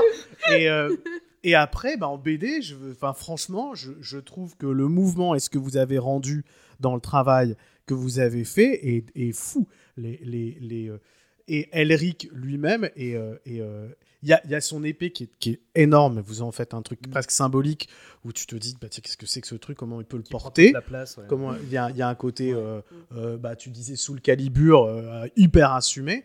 Et je trouve que ça aussi, c'est une représentation. C'est mes trois représentations. J'ai j'ai un petit plaisir pour celle de Barry Smith. Il n'y a pas Barry Smith qui fait un Elric qui est assez étonnant. Avec ses grandes enfin avec les grandes, euh, le, le casque avec les grandes oeufs Ouais, oreilles ouais. de dragon et tout. Mais ça, c'est parce que j'aime Barry Smith. Alors, mais bon. non, mais voilà. Mais en tout cas, moi, mes trois trucs, c'est mes trois représentations. Mm. Brom, parce que c'est consensuel. Enfin, consensuel. Enfin, Brom, c'est pas, c'est juste beaucoup de talent. Brunner, parce que je pense qu'il va chercher quelque chose d'Elric que, que les fans d'Elric sur les forums n'aiment pas trop. Mhm. Hein, pour eux, Elric, il est balèze, il est comme ça. Moi, je pense qu'Elric, il est défoncé la plupart du temps. Et, et vous, parce que vous faites un bon mélange. Et, et que c'est très, très étonnant ce que vous faites. depuis. Bah, justement, je vais te passer la parole, Jean-Luc, parce que bah, quand je t'ai posé la question, bah, tu pouvais pas faire autrement que dire bah, ma version et celle pas, de, de pas Julien. ma version, mais la Oui. version de nos dessinateurs. Ouais, ouais, euh, Ouais. c'est là où je voulais en venir. Et, et- et du coup, bah, je vais te demander comment vous y êtes pris pour euh, lui donner cette apparence. euh, quel est le, dans une plus large mesure, euh, quelle était votre envie dans cette adaptation et comment vous avez appréhendé le personnage et bah, l'exercice de la transposition, tout ça, tout ça. Alors écoute, Vaste question. je vais en parler, même si c'est euh, pas à moi d'en parler, parce que j'ai, comme je te disais, j'ai pas travaillé sur le tome 1, je suis arrivé vraiment à la fin avec, euh, bah, c'est Julien Blondel, qui est un ami de très longue date, qui m'a ramené un peu dessus, donc du coup j'ai vraiment relu un peu le scénar de fin euh, du tome 1, mais c'est donc c'est surtout Julien qui, euh, qui, qui, a fait cette, première, cette adaptation avec Didier Poli, qui est, donc le directeur artistique, en fait, celui qui a posé les, premiers, euh, les, premiers, les premières esquisses d'Elric, de Melny Bonnet, de Stormbringer. Et je sais que Julien a beaucoup travaillé justement pour à la fois garder l'essence du personnage, c'est-à-dire cette- ce côté tragique, ce côté maigre, ce côté drogué, avec la, la fatalité sur ses épaules. C'est pour ça que Julien a fait commencer le tome 1 avec cette espèce de grand flashback de Elric bah, qui, euh, qui a tué sa mère en couche, qui va détruire son royaume, qui, euh, qui a été détesté par son père, etc. Tu vois, qu'on ait cette fatalité dès les premières lignes du tome 1 et que du coup Didier a amené ça au personnage. C'est vrai, les premières fois qu'on voit Elric, il a vraiment le poing sur la tête, tu sais, un peu comme la- le début de Conan tu vois, où il est sur son trône, il est comme ça, il est accablé. Alors, même si dans Conan, il n'est pas accablé, mais cette espèce de figure de j'ai déjà eu une longue vie alors que je suis tout jeune, tu vois. Et c'est ce qu'on voulait, euh, c'est ce qu'on voulait insuffler à lui, donc garder cette essence et aussi moderniser un peu, parce qu'à l'époque où on a commencé à, à bosser sur cette adaptation, c'était un peu euh, la grande folie Game of Thrones. On s'est dit, voilà, on peut pas passer à côté d'une nouvelle narration. Enfin, les gens sont maintenant entre guillemets, on vit une époque un peu bénie pour la fantasy. Quand tu, te- quand tu nous aurais dit, tu à nous tous, tu vois, tous les quatre autour de la table, il y a 20 ans, bah, aujourd'hui, la grande question de tous les, tous, les, tous les gens dans le monde, ça va être est-ce que c'est mieux Le Seigneur des Anneaux, Ring of Power, ou euh, House of the Dragon. Tu fais putain, les- on, va, devoir- on va devoir choi- choisir entre deux séries de fantasy. C'est ça qui fait le game aujourd'hui. Putain, tu m'aurais dit ça quand nous on avait 10-12 ans. tu fais, cool, ça va être bien, tu vois. C'est, euh, Ouais. voilà. Ah oui, c'est ça. Non, mais c'est quand même incroyable. On vit une période où le, la mainstream, ça devient l'heroic fantasy.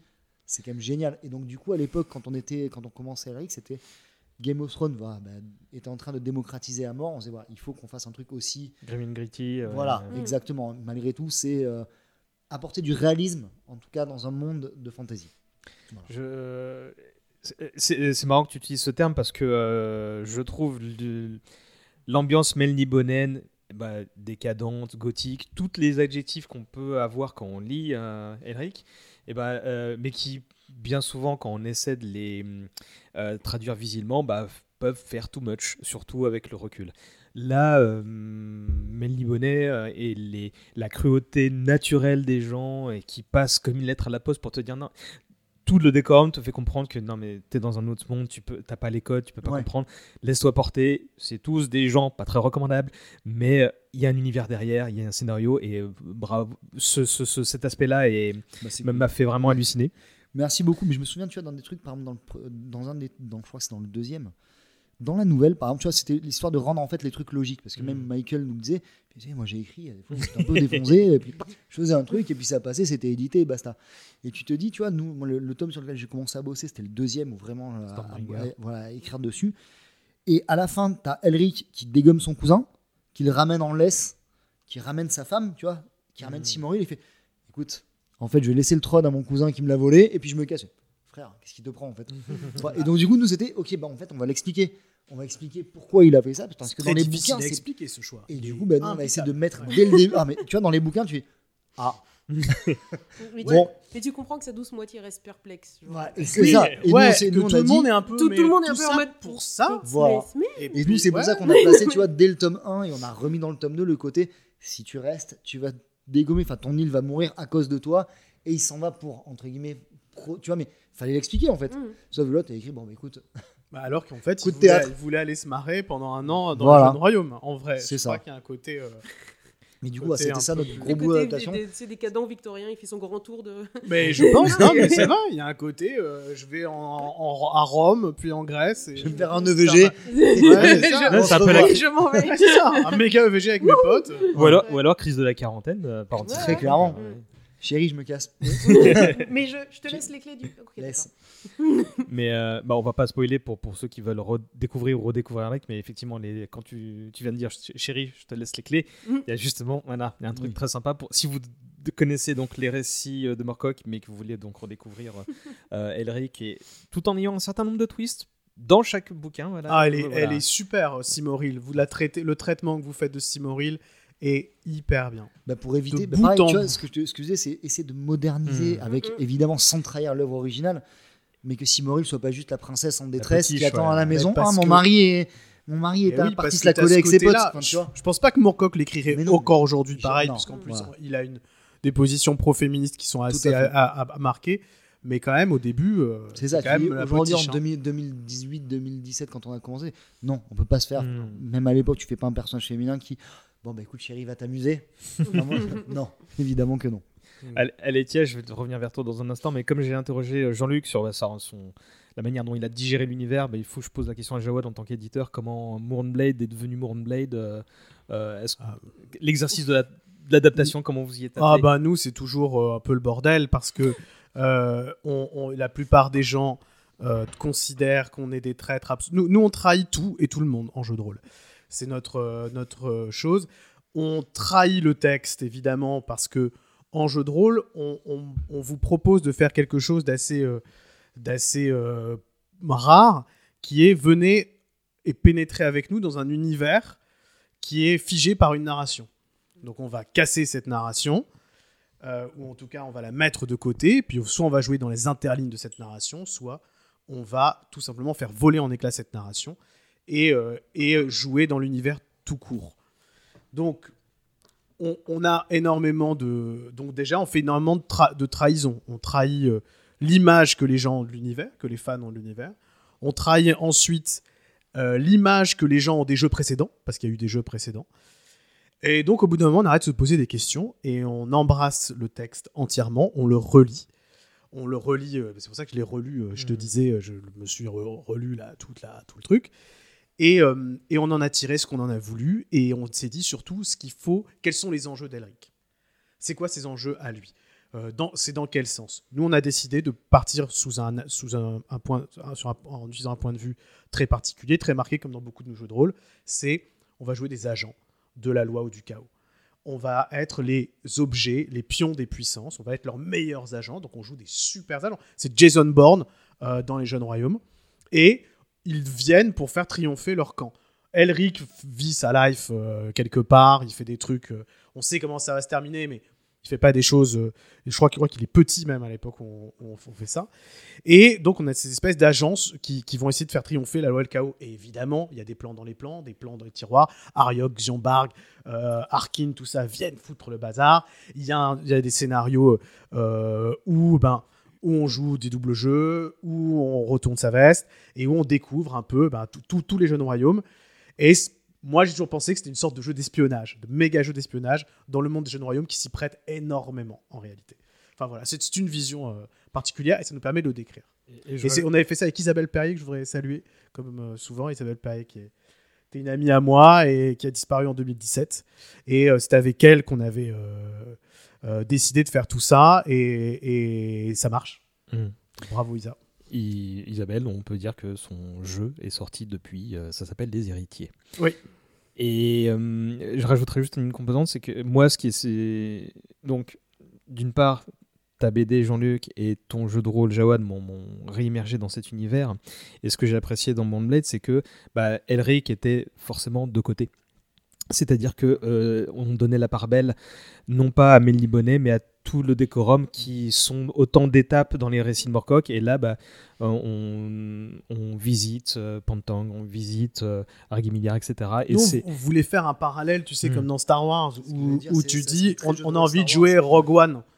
Tu vois, Complètement. on- on- il y a Star Wars, bah nous on va jouer les mecs de Rogue One ou les gars de Rebels, le dessin animé, je sais pas si vous connaissez, euh, qui est, enfin, voilà, si- qui est démentiel. Et, et nous on se disait ça, effectivement. Vous allez être vo- vous-même des héros dans le Dans un univers qu'on adore tous. qu'on adore tous. Voilà. Allez, tiens, je me... désolé pour euh, cet interlude de, de, de créateur et d'éditeur. Euh, toi, cette question, alors ça pourra en surprendre certains, mais ça surprendra pas ceux qui se connaissent vraiment euh, les, les, les, les multiples manifestations d'Elric. Toi, tu voulais évoquer des représentations musicales. Oui. Ton moment. Vas-y. Et c'est là que tu mince, et les autres peuvent réagir. mes fiches Non. Euh. Non, mais plus, plus sérieusement, oui, comme on l'a dit, Elric, c'est vraiment un personnage qui, euh, qui, bah, qui a vraiment euh, enfin, une puissance euh, qui va au-delà de, de- de son univers qui lui est propre. En fait, c'est quelque chose qui va être très évocateur. Mais de manière générale, je trouve que le- les choix euh, langagiers, si je puis dire, de Morcock, que ce soit le, ne serait-ce que Elric, le, nom claque. Tout, enfin, visuellement, les, les noms qu'il a choisis, ça a une portée. Enfin, la cité qui rêve, que ce soit en français ou en anglais, c'est vraiment euh, quelque chose qui est fortement évocateur. Et forcément, évidemment, ce genre de, de, de, richesse-là euh, passe d'un média euh, à l'autre, comme on l'a dit, notamment bah, les, les illustrations de Brom ou la musique. Et vous avez des, des groupes qui se sont euh, formés autour euh, d'Elric, mais je veux dire, mais complètement. Euh, donc, on peut parler de Blue Oyster Cult, comme on l'a évoqué tout à l'heure en, off, parce que là, ils ont travaillé directement avec Morcock. Euh, donc, voilà, on est directement. Ils ont pris le, le- les matériaux à la source et ils, ont travaillé avec lui pour, pour faire des, des œuvres en rapport avec euh, l'univers euh, du champion éternel. Mais vous avez aussi euh, des groupes de métal, euh, comme Kiritungol par exemple. Donc, ok, le nom c'est Tolkien, on est d'accord, mais c'est. voilà. mais tout ce qu'ils ont fait après, c'est basé euh, sur euh, l'univers euh, d'Elric. Ça, ça a nourri les paroles, ça a nourri la musique. Vous avez aussi Dominé, qui a fait tout, un, album autour de, plus que ça d'ailleurs, autour d'Elric. Euh, Kiritungol, c'est c'est difficile de louper les références à, à Elric parce que les couvertures des albums, ce sont les couvertures de Wellan. Donc vous pouvez pas louper. le, le- le premier album, c'est. Jean-Luc euh, se saisit de son téléphone pour aller le voir ça. Mais c'est le, le- le- comment dire, il est avec l'épée, le truc un peu vert où il est comme ça, où il a l'épée euh, à l'horizontale devant lui, qu'il projette devant Qui lui. est euh. une des illustrations iconiques. ouais. Voilà, Ouais, c'est ça. Et c'est l'illustration du premier, euh, du premier album. Donc euh, vous, vous pouvez pas louper, Et qui- et louper qui les sert. Il y, a- il y a une réédition en cours aux États-Unis. Euh, Black, voilà. Euh, Il y a une, ouais, y a réédition euh, des, des- des romans originaux en ce moment qui a lieu aux États-Unis et en Angleterre, et c'est la- le visuel qui illustre la deuxième intégrale, je crois. euh. De Whelan Ouais, ouais. Ouais, mais on parlait tout à l'heure des illustrations. Moi, c'est, enfin, c'est, c'est comme moi, mon, comment dire, mon approche des- d'Elric est très euh, infusée par la musique. C'est vrai que c'est, c'est Whelan, c'est une, c'est ce qui marche bien. Et euh, ce qui est assez euh, intéressant, c'est que donc vous avez quand même, c'est, c'est pas si courant que ça, d'avoir des, des groupes qui sont créés pour un univers donné, autour d'un univers donné, et qui font tout leur création autour de cet univers-là. C'est une mise en musique d'un univers euh, fantasy. C'est pas si courant que ça. Il n'y a pas tant euh, d'auteurs qui peuvent euh, se, se- se- se prévaloir de, de Et comment de- tu de l'expliques ça justement Qui est pas par exemple Conan peut-être qui a fait ça Je sais je m'y connais pas, mais comment tu Il y a, mais l'expliques moins. J'ai j'ai peut-être une suggestion, c'est qu'en fait, bah, ils étaient contemporains de, de l'auteur et, euh, et parce que Conan justement, bah, c'était les années 30 et que c'était existant, ils ont peut-être découvert auparavant. Là, ils, ils se confrontent à un auteur qui, euh, avec une autre forme de créativité que la leur, euh, émerge. euh. qui est, qui est lui-même musicien, qui a lui-même publié euh, des albums. Euh, euh, il est guitariste, euh, qui, euh, qui a lu sur scène, euh, c'était avec Hawkmoon d'ailleurs, Bah, Hawkmoon, qui, euh, qui a, enfin, il, a- il est allé sur scène avec eux pour lire Hawkwind. des textes. euh, Hawk- J'ai dit quoi? Hawkmoon. Ah, Oui, mais euh, normal. hein. Oui, non, mais, euh, oui. Oui, Il y a un groupe qui s'appelle Hawkwind. Voilà. Oui, mais donc du coup, il est allé sur scène avec eux, avec euh, derrière euh, sur le, le- enfin le, le- le- comment on appelle ça le Décor. Merci, Euh, qui était une représentation d'Elric, avec lui sur scène en train de lire euh, des textes euh, sur, euh, sur sur Elric et et son univers, alors que c'était mis en musique derrière. Enfin, enfin, il, il est vraiment à la fois l'inspiration, mais aussi partie prenante de cette mise en musique-là, de cet univers. Et moi, je pense aussi tout simplement que à la fois il y a le côté contemporain, le fait de pouvoir interagir directement avec l'auteur, de pouvoir vraiment euh, donner vie à quelque chose d'autre avec euh, la patte de l'auteur, mais aussi tout simplement le fait parce que c'est un univers. Comme tu l'as dit tout à l'heure très justement, et j'ai trouvé que c'était euh, vraiment, quelque chose qui pour moi a résonné, c'est le fait que c'est les lieux, les personnages résonnent au-delà des ouvrages et limite. On, on a, on a envie de, comme je disais tout à l'heure, de remplir ces trous-là. Et je pense que c'est aussi pour ça qu'il a inspiré tant de gens et qu'il y a des, des gens qui ont vraiment orienté complètement leur univers créatif autour de ça. Parce qu'il y a une telle richesse qu'on sent sous-jacente derrière que quand on a cette appétence-là, on a envie de la nourrir. Et que, hum, quelque part, Tolkien, il a écrit tellement de choses. C'est tellement carré, si tu réfléchis. Il n'y a, il y a rien qui dépasse. Tu as toutes les annexes. Tu, tu, tu peux pas te, te dire, tiens, je vais inventer un petit truc qui n'existe pas. Parce que quelque part, il y a pensé. Il y a ça doit pensé être sur un post-it dans son bureau. Euh, il n'y a pas de marge de, de, de liberté par rapport à ça, enfin, tel que moi je le conçois. Mais Morcock, tu as cette marge-là, parce que tu sens la richesse, mais en même temps, il ne te donne pas tout. Et tu peux, toi, y apporter quelque chose. Et je pense que c'est ça qui, nourrit aussi l'imaginaire euh, d'autres artistes, tout simplement, et que c'est pour ça qu'il y a autant de musiciens qui sont euh, inspirés euh, de, de je pense. Et à titre perso, si tu devais citer un groupe et un morceau qui te, bah, qui, t'enjaille particulièrement, que ce soit parce que la musique est bonne ou parce qu'elle est fidèle à. Alors, après, Oh là, je, je suis méchant avec toi. hein. non, non, mais je rigole parce que ceux qui suivent le podcast Metal et Fantasy, ils ont déjà la réponse. Euh, c'est euh, Blind Guardian. Hmm. Euh, donc, voilà. Jean- Jean-Luc lève le poing. de Quest for Tunnelhorn. Euh, voilà, bah, obligé. Fast to Madness, c'est deux des chansons du groupe qui sont dédiées, dédiées bah, à Elric. Et moi, j'a- j'adore musicalement de Quest for Tunnelhorn. Je trouve qu'elle est, qu'elle est, qu'elle est géniale. Et c'est quand elle est sortie, ça m'a euh, replongé dans Elric à l'inverse. Parce que je l'ai lu, j'ai fait Ah, mais oui, c'est vrai. Et donc, ping, on est reparti euh, à l'envers. Mais oui, moi, c'est ça. Je suis, je suis, je suis pas très. euh, comment dire euh, rock progressif à petite dose. Donc euh, ouais, plutôt musicalement, ça serait plutôt euh, les, les, ce que ce que ce qu'on a fait Blind Guardian et c'est ce que j'avais ramené d'ailleurs Hmm. comme objet. Jean-Luc Jawad, si vous voulez réagir. euh, Non, moi, je, moi, je suis très pareil, je suis très métal, je suis très musique aussi.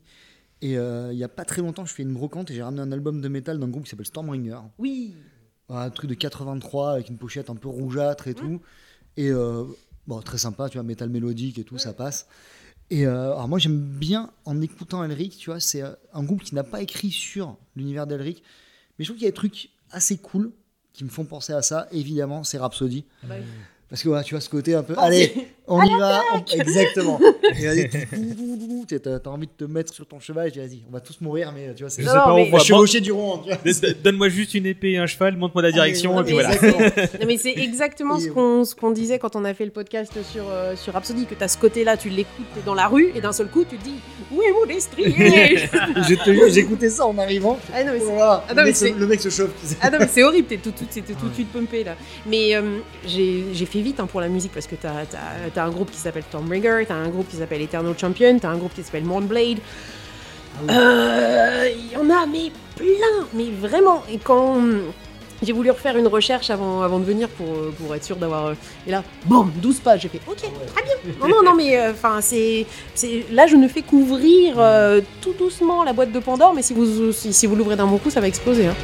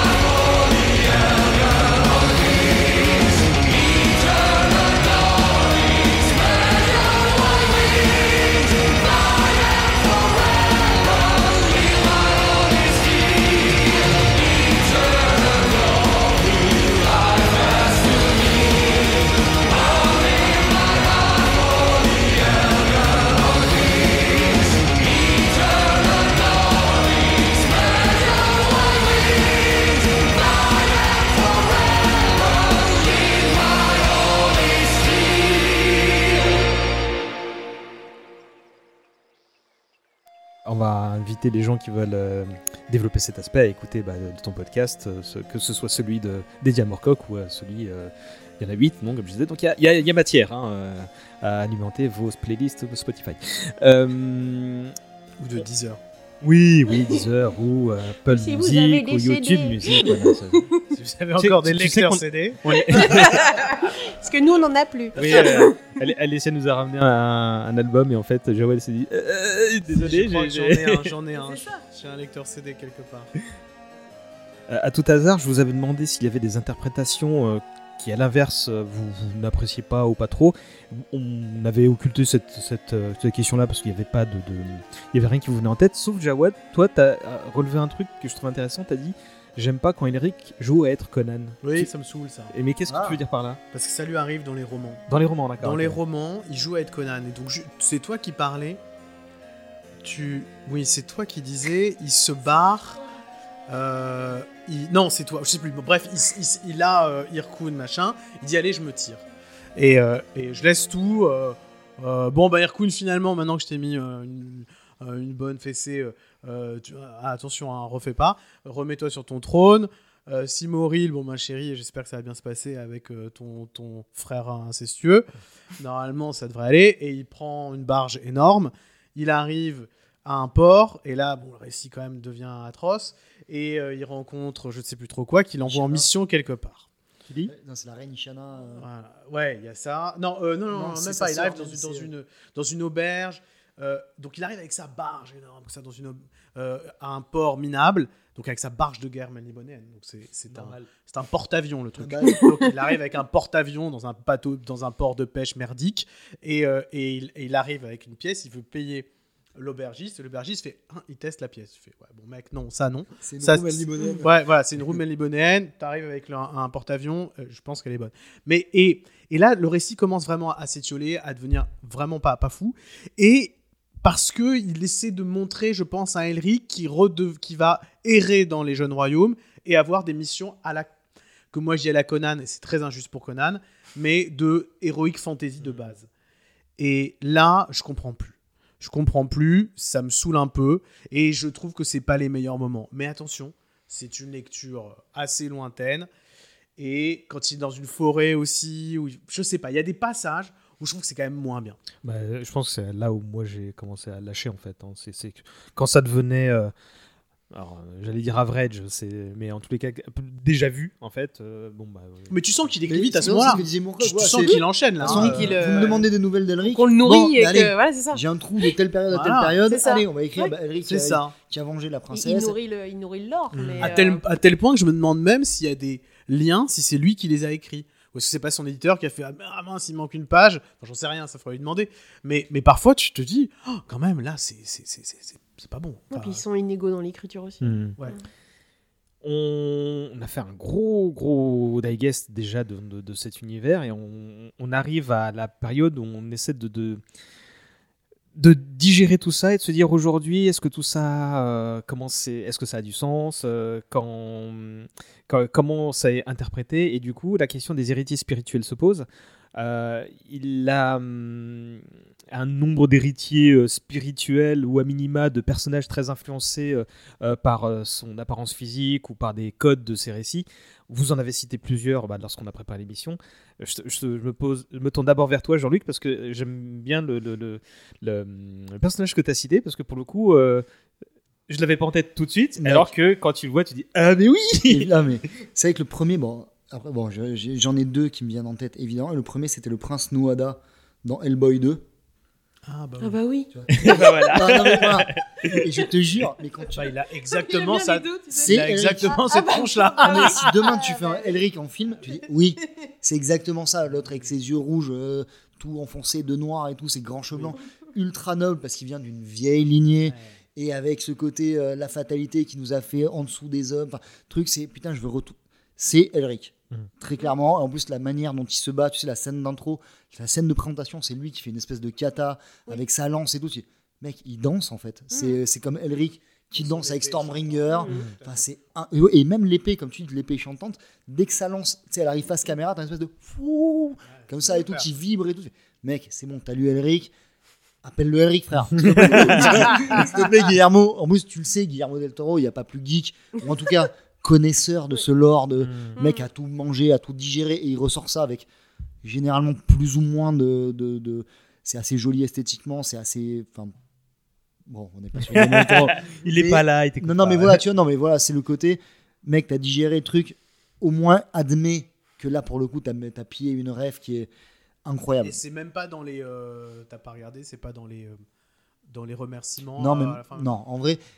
Et même Michael, tu vois, qui, euh, qui dit, fait, bah, tu vois, on- je vais pas dire qu'il a mal pris, mais c'est au moins reconnaît. Tu vois, là, pour le coup, c'est même pas, c'est c'est même pas une inspiration, c'est c'est Elric. Alors Voilà. qu'il- habituellement, il est pas le dernier à dire là, euh, Pacific Rim, c'était Tsujin et les robots euh, japonais, Oui, là, tel truc. mais euh, là pour le coup, après peut-être, je sais pas. c'est- C'est en tout cas moi c'est le premier truc qui m'est venu et le deuxième c'est évidemment la, sur les Targaryens.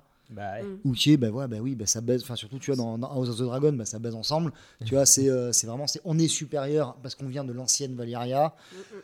On y est- avait on des de- dragons. et surtout, on a une espèce de prophétie qui dit que si c'est pas un Targaryen qui est sur le trône des sept couronnes, ça va tomber fort quand l'hiver va arriver. Tu vois, c'est, on est un peu les derniers races supérieures sur un monde Mm. d'hommes. Mm. Qui se voit, enfin, oui, les gars, puis euh, grand blond aux yeux, donc aux yeux Ah, violets. je- qui- Martin, il le dit, ça, je crois. ça oui, alors, ça, lui, il, assez il chouette. reconnaît, ouais. mais sans problème. Mm. Et c'est ça que j'aime beaucoup aussi ce que fait George Martin, c'est oui, ok, j'ai emprunté le truc, mais mec, c'est normal. Enfin, tu vois, au bout d'un moment, c'est tu te nourris, tu recraches, tu te donnes un peu, tu mets ça dans le pot commun et quelqu'un d'autre va le prendre un petit peu. Mm. Voilà, c'est euh, non, non, voilà, c'est pour moi, c'est les deux gros héritiers entre guillemets de d'Elric et de la création de Moorcock, c'est c'est ces deux trucs-là. T'avais cité aussi les Targaryens, euh, Jawad. euh, comme Oui, moi, euh, Daemon Targaryen de House of Dragons, et c'est Elric. Quand il y a, Alors, il y a- Moi, j'ai plus plus que Daemon, j'ai celui qui est board, j'ai Aegon. Ah oui Mais la celui tête qui qu'il a, s'il te plaît, tu Oui, dis, alors Tu bien le vois arriver, le mec, Il a deux phrases dans le premier épisode où, tu- Ouais. où il est introduit. il est plus charismatique que tout le cast réuni. Physiquement, c'est physiquement effectivement le fils Ah ouais. là avec le, le là. Il a l'air euh, mauvais comme une Ah, il teigne, est- il est horrible et il a l'air super. C'est- il a- mais moi, c'est le perso que j'ai envie de Ah, suivre. En vrai, vrai, euh. Je, je- je n'ai vu que le pilote pour le moment parce que ma femme, la scène de l'accouchement, le, le sien remonte à quelques années, mais dit non, encore Ouais. trop tôt. Donc on a pris un peu de temps, mais je sais que le jour où a été diffusé cet épisode, toute ma Twitter list, en fait, j'ai vu que ce, que ce personnage en fait. Et avec euh, bien souvent la mention du bon, bah si un jour on fait un film Elric, hein, euh, voilà. Non, mais c'est ça qui est drôle, c'est que moi, la raison pour laquelle je n'ai pas regardé, c'est justement parce qu'on m'a parlé de la scène de l'accouchement. Il dit non, je suis pas prête non plus. Non, je... voilà. Comme quoi, Normal. Après tu peux la, tu peux la passer. Je On pense a- que je ouais, ça- une petit- possibilité, ouais. Il doit y avoir un time code euh, Oui, c'est ça, sur je- internet. perds là, pas énormément en scénario en passant euh, deux minutes. je- non, je pense que tout va bien. Toi, Alessia, t'avais cité deux autres incarnations qui là aussi sont assez évidentes. euh, Mais oui, euh, enfin, je. Quelle est la deuxième que j'ai citée? Je me rappelle de Drist. Et ben l'autre, Ah c'est- bah oui, évidemment. mais, Chris de au- au- Jordan. mais oui, mais au début, j'ai j'ai bugué. Enfin, j'ai bugué. Je me suis dit, mais est-ce que temporellement on est bon? Mais effectivement, Ah oui. les royaumes. Les, roi- les, les- ah, les- Les royaumes les- je oubliés, commence à ouais. bugger. Les royaumes après, ouais. oubliés, c'est après. C'est ouais, soixante- ouais. euh, mi-70, euh, Je sais même- 75 ou un truc comme Je ça. crois que c'est même une référence euh, assumée, non? Euh, Bah, je sais pas, quand tu regardes les. euh, de- Quand tu regardes les, les, les pour les royaumes oubliés, souvent ils vont te citer Conan, ils vont te citer plein de trucs et. mm, Alors, Conan, c'est pas possible. Mais, mais non mais, enfin, Non, même non, c'est Conan. je peux pas dire Conan. Pardon, excuse-moi. Ah, c'est- ah, je te Ah, jure, quoi je- je peux Comment me ça, battre. c'est pas possible? Je vais même dire les royaumes oubliés euh. Pardon. Pardon. Et donc, du coup, euh, oui, bah oui, pour moi, enfin, le, le- les Draws, euh, enfin, ne serait-ce que la race, la race des Draws euh, de, de- dans, dans Donjons et Dragons et euh, les royaumes oubliés, c'est, enfin, pour moi, c'était évident. Enfin, Et puis ouais, euh, bah, enfin, ça se rapproche pas mal ouais, des Melny Bonnet hein, dans, dans les mœurs, on va dire. euh, Oui. Euh, alors, j'ai lu que la trilogie de l'Elfe Noir, hein, donc j'ai pas tous les tous les, les- les- les détails en tête, mais euh, c'est pas tant sur l'aspect euh, cruauté que sur bah on est euh, des clans, des castes euh, qu'on se tire dans les pattes, Mm. voilà, c'était assez indéniable. Et l'autre figure que tu m'as évoqué, euh, c'est un autre monsieur aux cheveux blancs qui sévit sur Netflix en ce moment notamment, bah, Gérald. Ah bah oui, bah, Ah bah oui. ah bah oui. The Witcher. Oui, c'est ça. Mais euh, du coup, euh, pour moi, c'était, enfin, oui, c'était le, le côté aussi, euh, même si, enfin, Bon, là, c'est plus graphique, plus ouais, qu'autre c'est plus quoi. graphique qu'autre chose parce que, enfin, quand tu, même quand tu lis euh, les, euh, les, euh, les romans, euh, enfin, ça, ça a pas grand chose à voir. Mais euh, pour moi, oui, c'était visuellement euh, ça, et c'était justement une, une, une remarque qu'avait fait Safron quand on avait travaillé sur le, sur le podcast en disant qu'il y avait justement euh, une adaptation d'Elric qui était dans les tuyaux, et en disant oui, peut-être que là, le, euh, le côté euh, sorcier euh, albinos euh, va être euh, va saturer, euh, hein, que ce soit avec House of Dragon ou euh, The Witcher. Que là, s'il y a une, une occurrence d'Elric qui arrive, euh, ça risque de, de faire étrange, mais euh, oui, c'est à eux que je pensais euh, dès le Mhm. départ. Enfin, mais vraiment encore une fois parce que moi j'avais vraiment été aussi marqué en premier lieu par l'aspect visuel de d'Elric. Moi, j'avais. Alors, pas du, uniquement pour l'apparence et pas du tout pour le- l'interprétation, j'allais dire, du personnage. Euh, Il y a un albino de chez David Gemmel dans Légende qui est membre des, euh, des 30 et qui, au contraire, est ultra chevaleresque. euh, qui, c'est Serbitar de mémoire, qui est la voix des 30. Et là, pour le coup, bon, je pense que c'est juste une petite ref. Allez, on va mettre un, un mec en armure qui est albino. euh, Et puis, puis, bon, les gens verront. Et puis, ça va appeler plus loin que ça. euh. Mais je crois que je l'ai lu avant Elric. Donc, forcément, celui-là m'avait un peu marqué. Et sinon, en dehors de, de- de- bah, des apparences physiques, bah, difficile de, de trouver euh, quelque chose qui, qui soit vraiment euh, apparenté au, au style Morcock parce que euh, c'est un bon écrivain, sauf quand il, il fait des choses un peu similaires. Mais je j'ai pas. Je pense qu'il y a beaucoup de gens qui sont influencés par sa plume et par son univers, mais qui ne retranscrivent pas euh, ostentatoirement en fait ce qu'il a écrit. Il y a des gens comme Neil Gaiman, euh, Alan Moore, bah, Mhm. qui sont d'ailleurs des, des préfaciers de, de, de la. BD, Mm. qui, bah, qui ne, ne cessent de vanter les mérites de, de, de, de Moorcock. Mais encore une fois, euh, je j'ai pas la. la T'as certainement lu beaucoup plus de bouquins de fantasy que moi, mais j'ai pas d'héritier spirituel de Moorcock là pour le coup dans. Dans dans, D'auteur Ouais, Ouais, c'est- d'auteur, c'est ouais, ouais. ça. Parce que après, tu peux retrouver des, des, fin, tu peux retrouver des multivers, tu peux retrouver euh, des figures de anti-héros. Tout à l'heure, tu parlais de Gritty, et c'est vrai que bah, ça, ça commence à dater, mais tu as eu toute cette vague, euh, c'était quoi Début 2000 de Gritty Fantasy où tu avais vraiment le côté euh, anti-héros. Moi, je pense par exemple, tu vois, quand tu as la première apparence de The Blade Itself euh, de Abercrombie, où tu as cette première apparence de Glocka qui, Hmm. qui marche et que tu as le bruit de la canne et que ça fait toum, et qu'il est dans le couloir, ça aussi, c'est hyper visuel. Je veux dire, comme arrivée de personnage, tu fais Oh, ouais, ok, c'est bon, lui, je, je le, je le suis. Et c'est, je pense que oui, c'est ça, c'est dans cette émergence-là de, de l'anti-héros, du Mm. personnage qui, euh, qui, qui, qui va juste te brosser dans le mauvais sens du poil, mais que tu as envie de suivre quand même parce qu'il a ce petit truc en plus Mm. euh, qui, qui t'inspire. Euh, la question du multivers, bah, c'est les princes d'Ambre, si je dis pas de bêtises, Mm. auxquels je vais penser, euh, ou des choses comme ça. Après, ouais, mais du coup, c'est pas, c'est pas, c'est pas, c'est Ouais. pas dit. euh, Ah, Après, je me dis que c'est peut-être pas plus mal parce que c'est le reflet de son époque. On pouvait être mettre les pieds dans le plat et, et avoir. Enfin, tout. On a évoqué plein de choses avec beaucoup d'intérêt et de, de, de, de passion dans les yeux, mais euh, aujourd'hui, tu ferais un empereur, euh, enfin, d'un- d'un d'un monde décadent avec des dragons, avec une grosse épée, ça pourrait être. voilà. je- Bien sûr, ah, mais c'est- ça serait Game of Thrones. Ouais, bah, C'est- voilà. ouais. Non, mais tu vois, c'est. L'héritier, c'est- c'est c'est- c'est Martin, si on doit en avoir. Moi, je Complètement. trouve, franchement, Valyria, tout ce qui bâtit dessus et le House of Dragons, Oui. et, enfin, ça, c'est, on est. euh, Bah, les tu vois, les Targaryens, c'est la maison des dragons. On est les derniers à rider des dragons. On Mhm. vient de l'antique Valyria et on doit gouverner un monde jeune. Tu vois, on est parti d'un ancien continent et on arrive au. fais, Ouais, frère. Bon, Mais, entre guillemets, enfin, je trouve qu'il transcende, le- il transcende un peu l'héritage et il le fait extrêmement bien. Mhm. C'est euh, enfin vraiment, enfin, Game of Thrones, sur- vivement la suite en bouquin parce que. euh, Oui, puis je crois, de toute façon, Moorcock laisse tomber. Elric à un moment donné. Là, là, il Oui. écrit.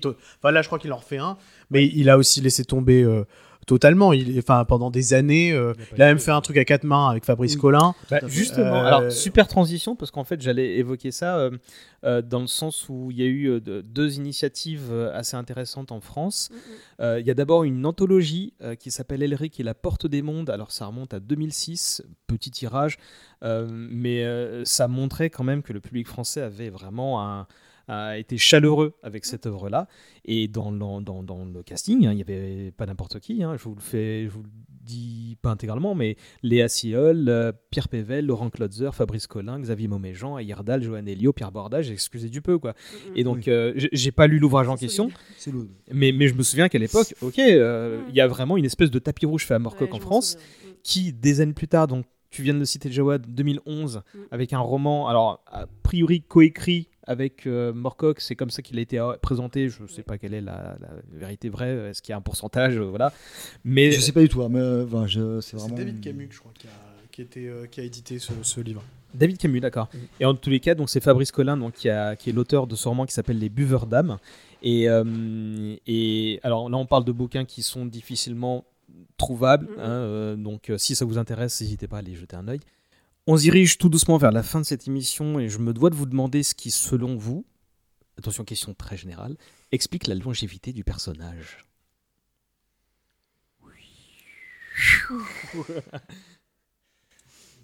Eh ben, je dirais, allez, son universalité, parce que, encore une fois, j'en reviens à, ce- à ce qu'est à la base Elric, c'est-à-dire un personnage tourmenté, triste et empreint de fatalité, en mode, bah, putain, je suis prisonnier de mon destin, est-ce que j'arriverai à m'en sortir? Et ce qui était vrai dans les années 70, quand tu lisais Elric, tu peux le lire encore dans les années 90, 2000, 2020, tu ressens un peu ces mêmes choses-là. Est-ce que, ben voilà, est-ce est-ce que je peux me sortir de ma vie? Est-ce que je peux être maître de mon destin? C'est des questions assez universelles qui sont assez intemporelles. Je pense que c'est ça touche à, une- à un des fondamentaux de, de la psyché humaine qui est ben, est-ce que je peux euh, est-ce, quoi, est-ce que je peux être maître de mon destin ou est-ce que je suis le jouet de, de choses qui me dépassent? Moi, j'ai l'impression que tu, tu peux lire ça à n'importe quelle époque ça fonctionne quoi. Est-ce que il faut lire Morcock à un certain âge moi je l'ai lu à l'adolescence et je te cache pas que ça baise un peu la tête mais, Oui, non si c'est un vrai truc d'adolescence pour moi c'est un, c'est un vrai livre d'adolescence Passé la vingtaine, je me demande si. T'as peut-être moins cette espèce de tourment et de question. Enfin, c'est comme tu sais, euh, le livre Ça de Stephen King. Moi, j'ai eu la chance de le lire à 11 piges. Tu vois, j'avais vraiment l'âge des persos et je me dis, si je lis ça un peu plus vieux, oui, je pense que le bouquin est, est brillant. Mais enfin, en tout cas, en ce qui me concerne, j'ai eu cette connexion avec Eric parce que je l'ai lu vraiment à un âge où, euh, bah voilà, bah, t'as euh, l'explosion d'hormones, le, l'ex côté j'ai envie de me rebeller, mais en même temps truc et tout. Oui. Et c'est pour ça que je pense que ça m'a autant touché.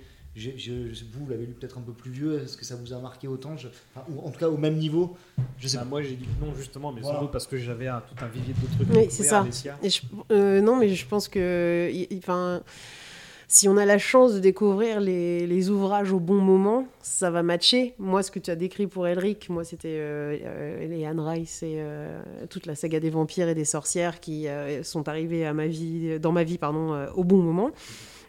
Et c'est ça qui a complètement modelé, modelé mon univers. Mais ouais, Elric, moi, c'était plus tard. Mais c'est comme si tu. Enfin, je sais pas que- quel exemple je pourrais prendre. C'est comme si tu conseillais à quelqu'un qui a lu énormément de fantasy de lire La Belgariade. Pour, Ça m'est arrivé très récemment. je vois ce que tu veux dire. Très bon moment. Très bon. Mais Mais par contre, si tu démarres avec ça, l'univers est hyper archétypal. Tu as les personnages qui correspondent à ce que tu attends d'un univers de fantasy. Tu as la quête. Les, ce que, moi, ce que j'apprécie particulièrement chez Eddings, euh, ce sont les dialogues, la, force des dialogues, la, le côté euh, camaraderie euh, de, que tu retrouves d'ailleurs dans, c'était dans le Puits des Mémoires, je trouvais, j'avais retrouvé cette verve-là euh, dans, dans les dialogues. Mais Euh, Ouais, ouais, ouais, et le puits des, le puits des mémoires, pour ça, ça, m'a, ça faisait écho à ça. Il a vraiment donné vie à ses personnages par ses dialogues, et je trouvais qu'il y avait ça dans La Belgariade. Mais si tu as déjà lu- le recul, et que tu as déjà lu, et que tu as déjà ton expérience, etc., tu vas passer un bon moment, mais ça va pas marquer plus que ça. Moi, ce qui, ce qui pour moi reste d'Elric, c'est justement, euh, au-delà de, la plume et de, l'écriture des, nouvelles elles-mêmes, c'est vraiment l'univers, les questions que ça suscite, ce que je disais tout à l'heure, les réflexions que ça t'amène sur le personnage, sur la fin d'un empire, sur euh, comment tu te construis. Il y a le, Elric, bah, il sent qu'il est écrasé, mais il passe quand même, il essaye. Il, il ne cesse jamais de... Enfin, d'essayer de, trouver euh, de, de cet équilibre euh, entre la loi et le chaos, justement, de, de- de- d'essayer de... bah voilà, il, il sait qu'il va se planter, mais il, il essaie d'essayer. il, essaie- il, il y va, il y va, de toute façon. Et hum, je trouve que c'est justement c'est ce questionnement-là qui est intéressant. C'est euh, c'est c'est pour moi, c'est ça qui fait que c'est quelque chose qui résonne encore aujourd'hui. On a beaucoup parlé d'Elric, on a beaucoup parlé de Morcock, mais euh, selon vous, est-ce que Elric est le personnage le plus culte de l'auteur bah, bah pourquoi en fait? Pourquoi c'est lui et pas euh, Hawkmoon ou Eric Ozé ou Korum qui, euh, qui trust? Parce que les autres sont peut-être plus lisses? Je connais pas moi. assez bien euh, E- Eric Ozé et Corum, je les connais pas super bien. Je sais juste que c'est ce que qu'Elric est, est plaisant parce qu'il est, euh, il, résonne très fort en toi en tant que, en tant qu'ado et même plus tard dans ta vie en tant que. euh, pour ça que c'est le plus fort parce que tu fais des conneries, tu fais des mauvais choix comme il en fait tout le temps. Tu es toujours en train de entre, entre la loi et le chaos. T'aimerais bien être le champion éternel, mais on sait que ça se termine mal. Mais, et, et, et, euh, et je pense qu'il résonne très fort parce qu'il est faible, justement, et que c'est un anti-héros. Et aussi parce qu'il y a une, une fanbase euh, incroyable. Enfin, que les autres n'ont pas. Je sais pas comment c'était créé. Mhm. Sans, sans doute, euh, euh, euh, et ça, c'est ce que tu as dit. C'est-à-dire, parce que il y a des images évocatrices, mais il n'y a pas de carcan. Euh, Il n'y a pas de carcan comme d'autres d'autres auteurs. Et donc, euh, on a tous trouvé notre place là-dedans. Faire des jeux de rôle, des jeux de cartes, des trucs, des, des, des, des- je sais pas, n'importe quoi, des tatouages, n'importe, tu vois, une boîte de pizza. J'ai même vu des mecs euh, boîte de pizza. Enfin, bon, bref. Et, et, et, et, euh, moi, je pense qu'il est fort, que c'est le personnage emblématique de, de c'est lui. Du coup, je vais pas vous demander s'il est pertinent parce que bon, j'ai un éditeur et un auteur autour de ma table, donc ce, serait un peu bête de vous poser cette question-là. C'est une question qui servira qui sera peut-être plus débattue pour les prochaines émissions. Mais, euh, mais bah, vous avez parfaitement euh, suivi mon déroulé et même bien plus, donc je vous remercie à nouveau. On va conclure cette émission en pénétrant dans l'auguste bâtiment qu'est le Panthéon lui-même. Et c'est ce qu'on va faire à chaque fin d'épisode pour rendre C'est la fin du lave-vaisselle. D'accord. C'est le bruit du Panthéon. Enlève l'alarme. c'est vraiment ça. Attends deux secondes. attends. Attendez deux secondes, restez dans l'entrée, c'est. Voilà, c'est bon. C'est vraiment ça. Ouais. Moi qui voulais un moment un peu solennel, bon bah voilà, mais je vais la garder. hein. Alors, c'est ce qu'on va faire à chaque fin d'épisode. On va rendre un hommage très solennel aux icônes qu'on va étudier dans ce podcast. C'est pas un lieu où ces figures euh, reposent. Il n'y a pas de tombeau à l'intérieur du Panthéon des légendes, mais des statues qui les représentent. Si elles se trouvent ici, c'est parce qu'on veut légitimer ces personnages, les saluer, les honorer pour l'empreinte qu'ils euh, et elles ont laissée euh, sur nous, et en se recueillant devant eux et devant elles. Je vous invite donc à me suivre et à m'aider à ouvrir les portes du bâtiment pour pénétrer dans le Panthéon des légendes.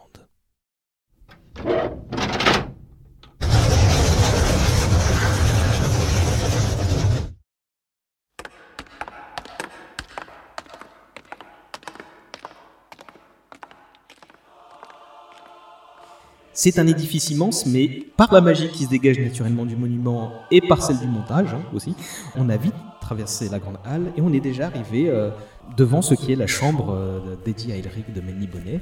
Alors il y a des braseros autour de nous euh, et au centre de la salle, il y a la sculpture euh, représentant le loup blanc. Comment vous la décririez cette, belle statue d'Elric? Comme à l'époque, c'était l'illustration du jeu de rôle Stormbringer. T'as le trône avec sa cape et il est debout avec Stormbringer. Je je connais pas le nom de l'illustrateur, mais c'était vraiment ça où vraiment il est posé, il est, il est debout avec euh, il a cape, et je crois que sa cape elle, elle- elle se transforme en flaque de sang ou en tout cas elle glisse dans le sang. Voilà, Il y- avait quelque chose que, que j'avais- adoré. Il a, de, il a de grandes de grandes bottes couleur or avec des dragons euh, un peu sculptés dessus. Voilà, j'aime bien j'aime bien ce côté-là. Est-ce que je peux demander à l'un d'entre vous de lire l'épigraphe qui se trouve sur le socle de la statue? Alicia? Il était le déchu, le seigneur d'un empire disloqué que sa folie idéaliste avait réduit en cendres. À présent, il errait d'aventure en aventure, cherchant le savoir à défaut de la paix, l'aventure et le danger à défaut de la mort. Ce sont deux citations extraites du roman de Fabrice Collin dont on vient de parler à l'instant, Les Buveurs. Les deux euh, sont séparés de plusieurs lignes de texte, mais qu'elles coïncidaient bien pour résumer euh, ce, cet auguste personnage.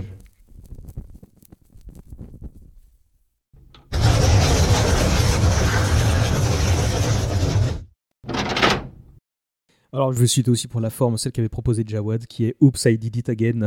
quand. quand- quand- Ah, merci pour le jukebox, c'est sympa Ouais, ça.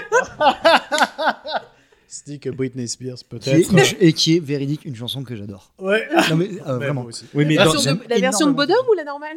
La normale, c'est ça qui est dingue. il y a un cadre. hein, c'est- Bah, Britney Spears? Ouais. Et là on est parti de super. Moi j'adore Britney Spears. On parle de Blind Guardian, de Rhapsody. Tu sais que j'aime Britney. beaucoup. Blind oui, quoi. Ouais, pour, pour replacer le contexte, tu disais ça parce que ça lui arrive un peu malgré lui de, de, de, tuer, euh, voilà. de tuer les gens et de faire des conneries. Enfin, il le fait à chaque fois, il tue ses potes, et donc je trouvais marrant de mettre Oops, I did it again. Parce que Il tue ses potes, sa famille. sa famille, tu tues tout le monde. Au bout d'un moment, tu dis, bon, bah. J'ai glissé. C'est pas de ta faute, mais bon, ça commence à, hein, ça commence à être que- un peu gros là. Non, mais surtout, c'est. Faites gaffe, les copains. Vous savez qu'il est un peu chou. C'est Ouais, ça. c'est ça. Mais ça fait partie de ces héros où justement tu vois tous ces amis qui meurent un par un où tu te dis oula. Oui, là, tu- Ouh, ah. Décemment, il pourrait partir dans, un, dans une grotte.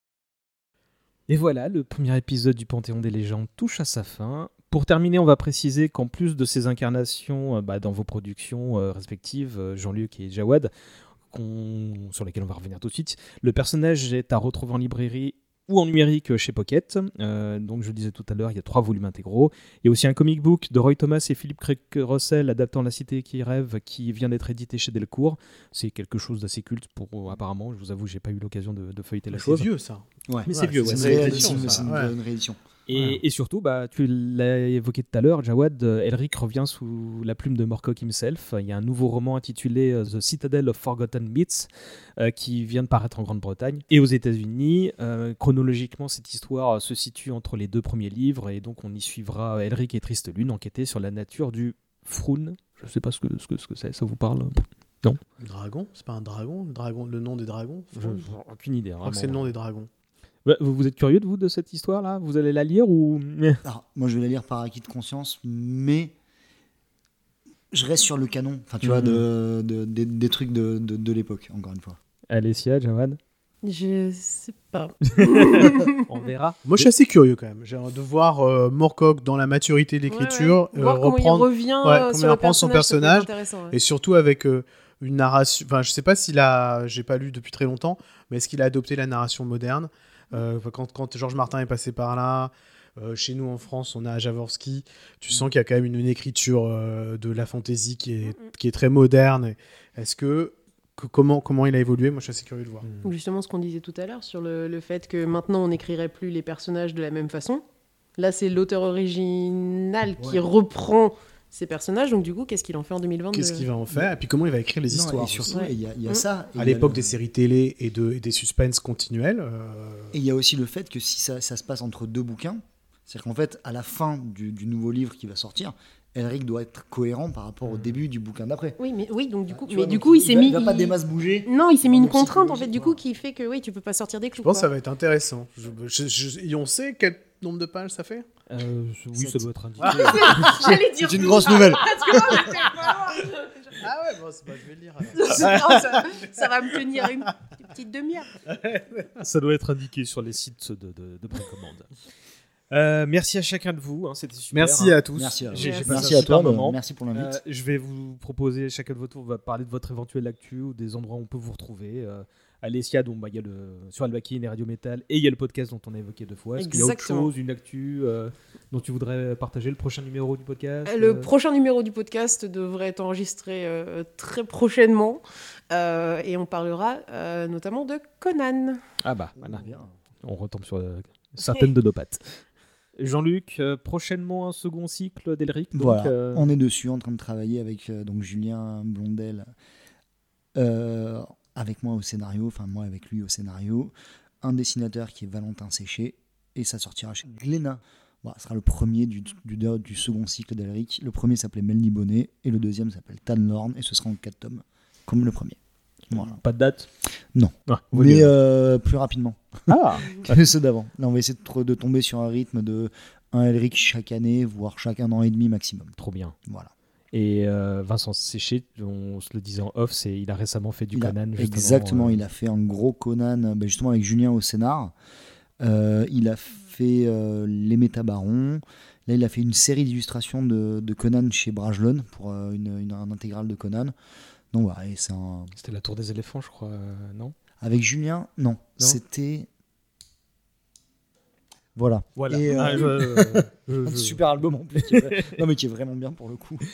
Euh, Jawad, beaucoup de choses à venir en 2023. Donc, Ouais. euh, le jeu de société. D'ailleurs, bah, au moment où sera mis en ligne cet euh, épisode, le Let's Pledge donc, de Elric, Rise of the Young Kingdom, sera en ligne. Et donc, les gens pourront aller voir la proposition. Exactement. Euh, le jeu de plateau, donc, il fait son, son late pledge, comme on dit maintenant dans le monde des Kickstarter et des financements participatifs. C'est un mot un peu barbare pour dire vous avez raté le financement participatif, vous pouvez participer à nouveau.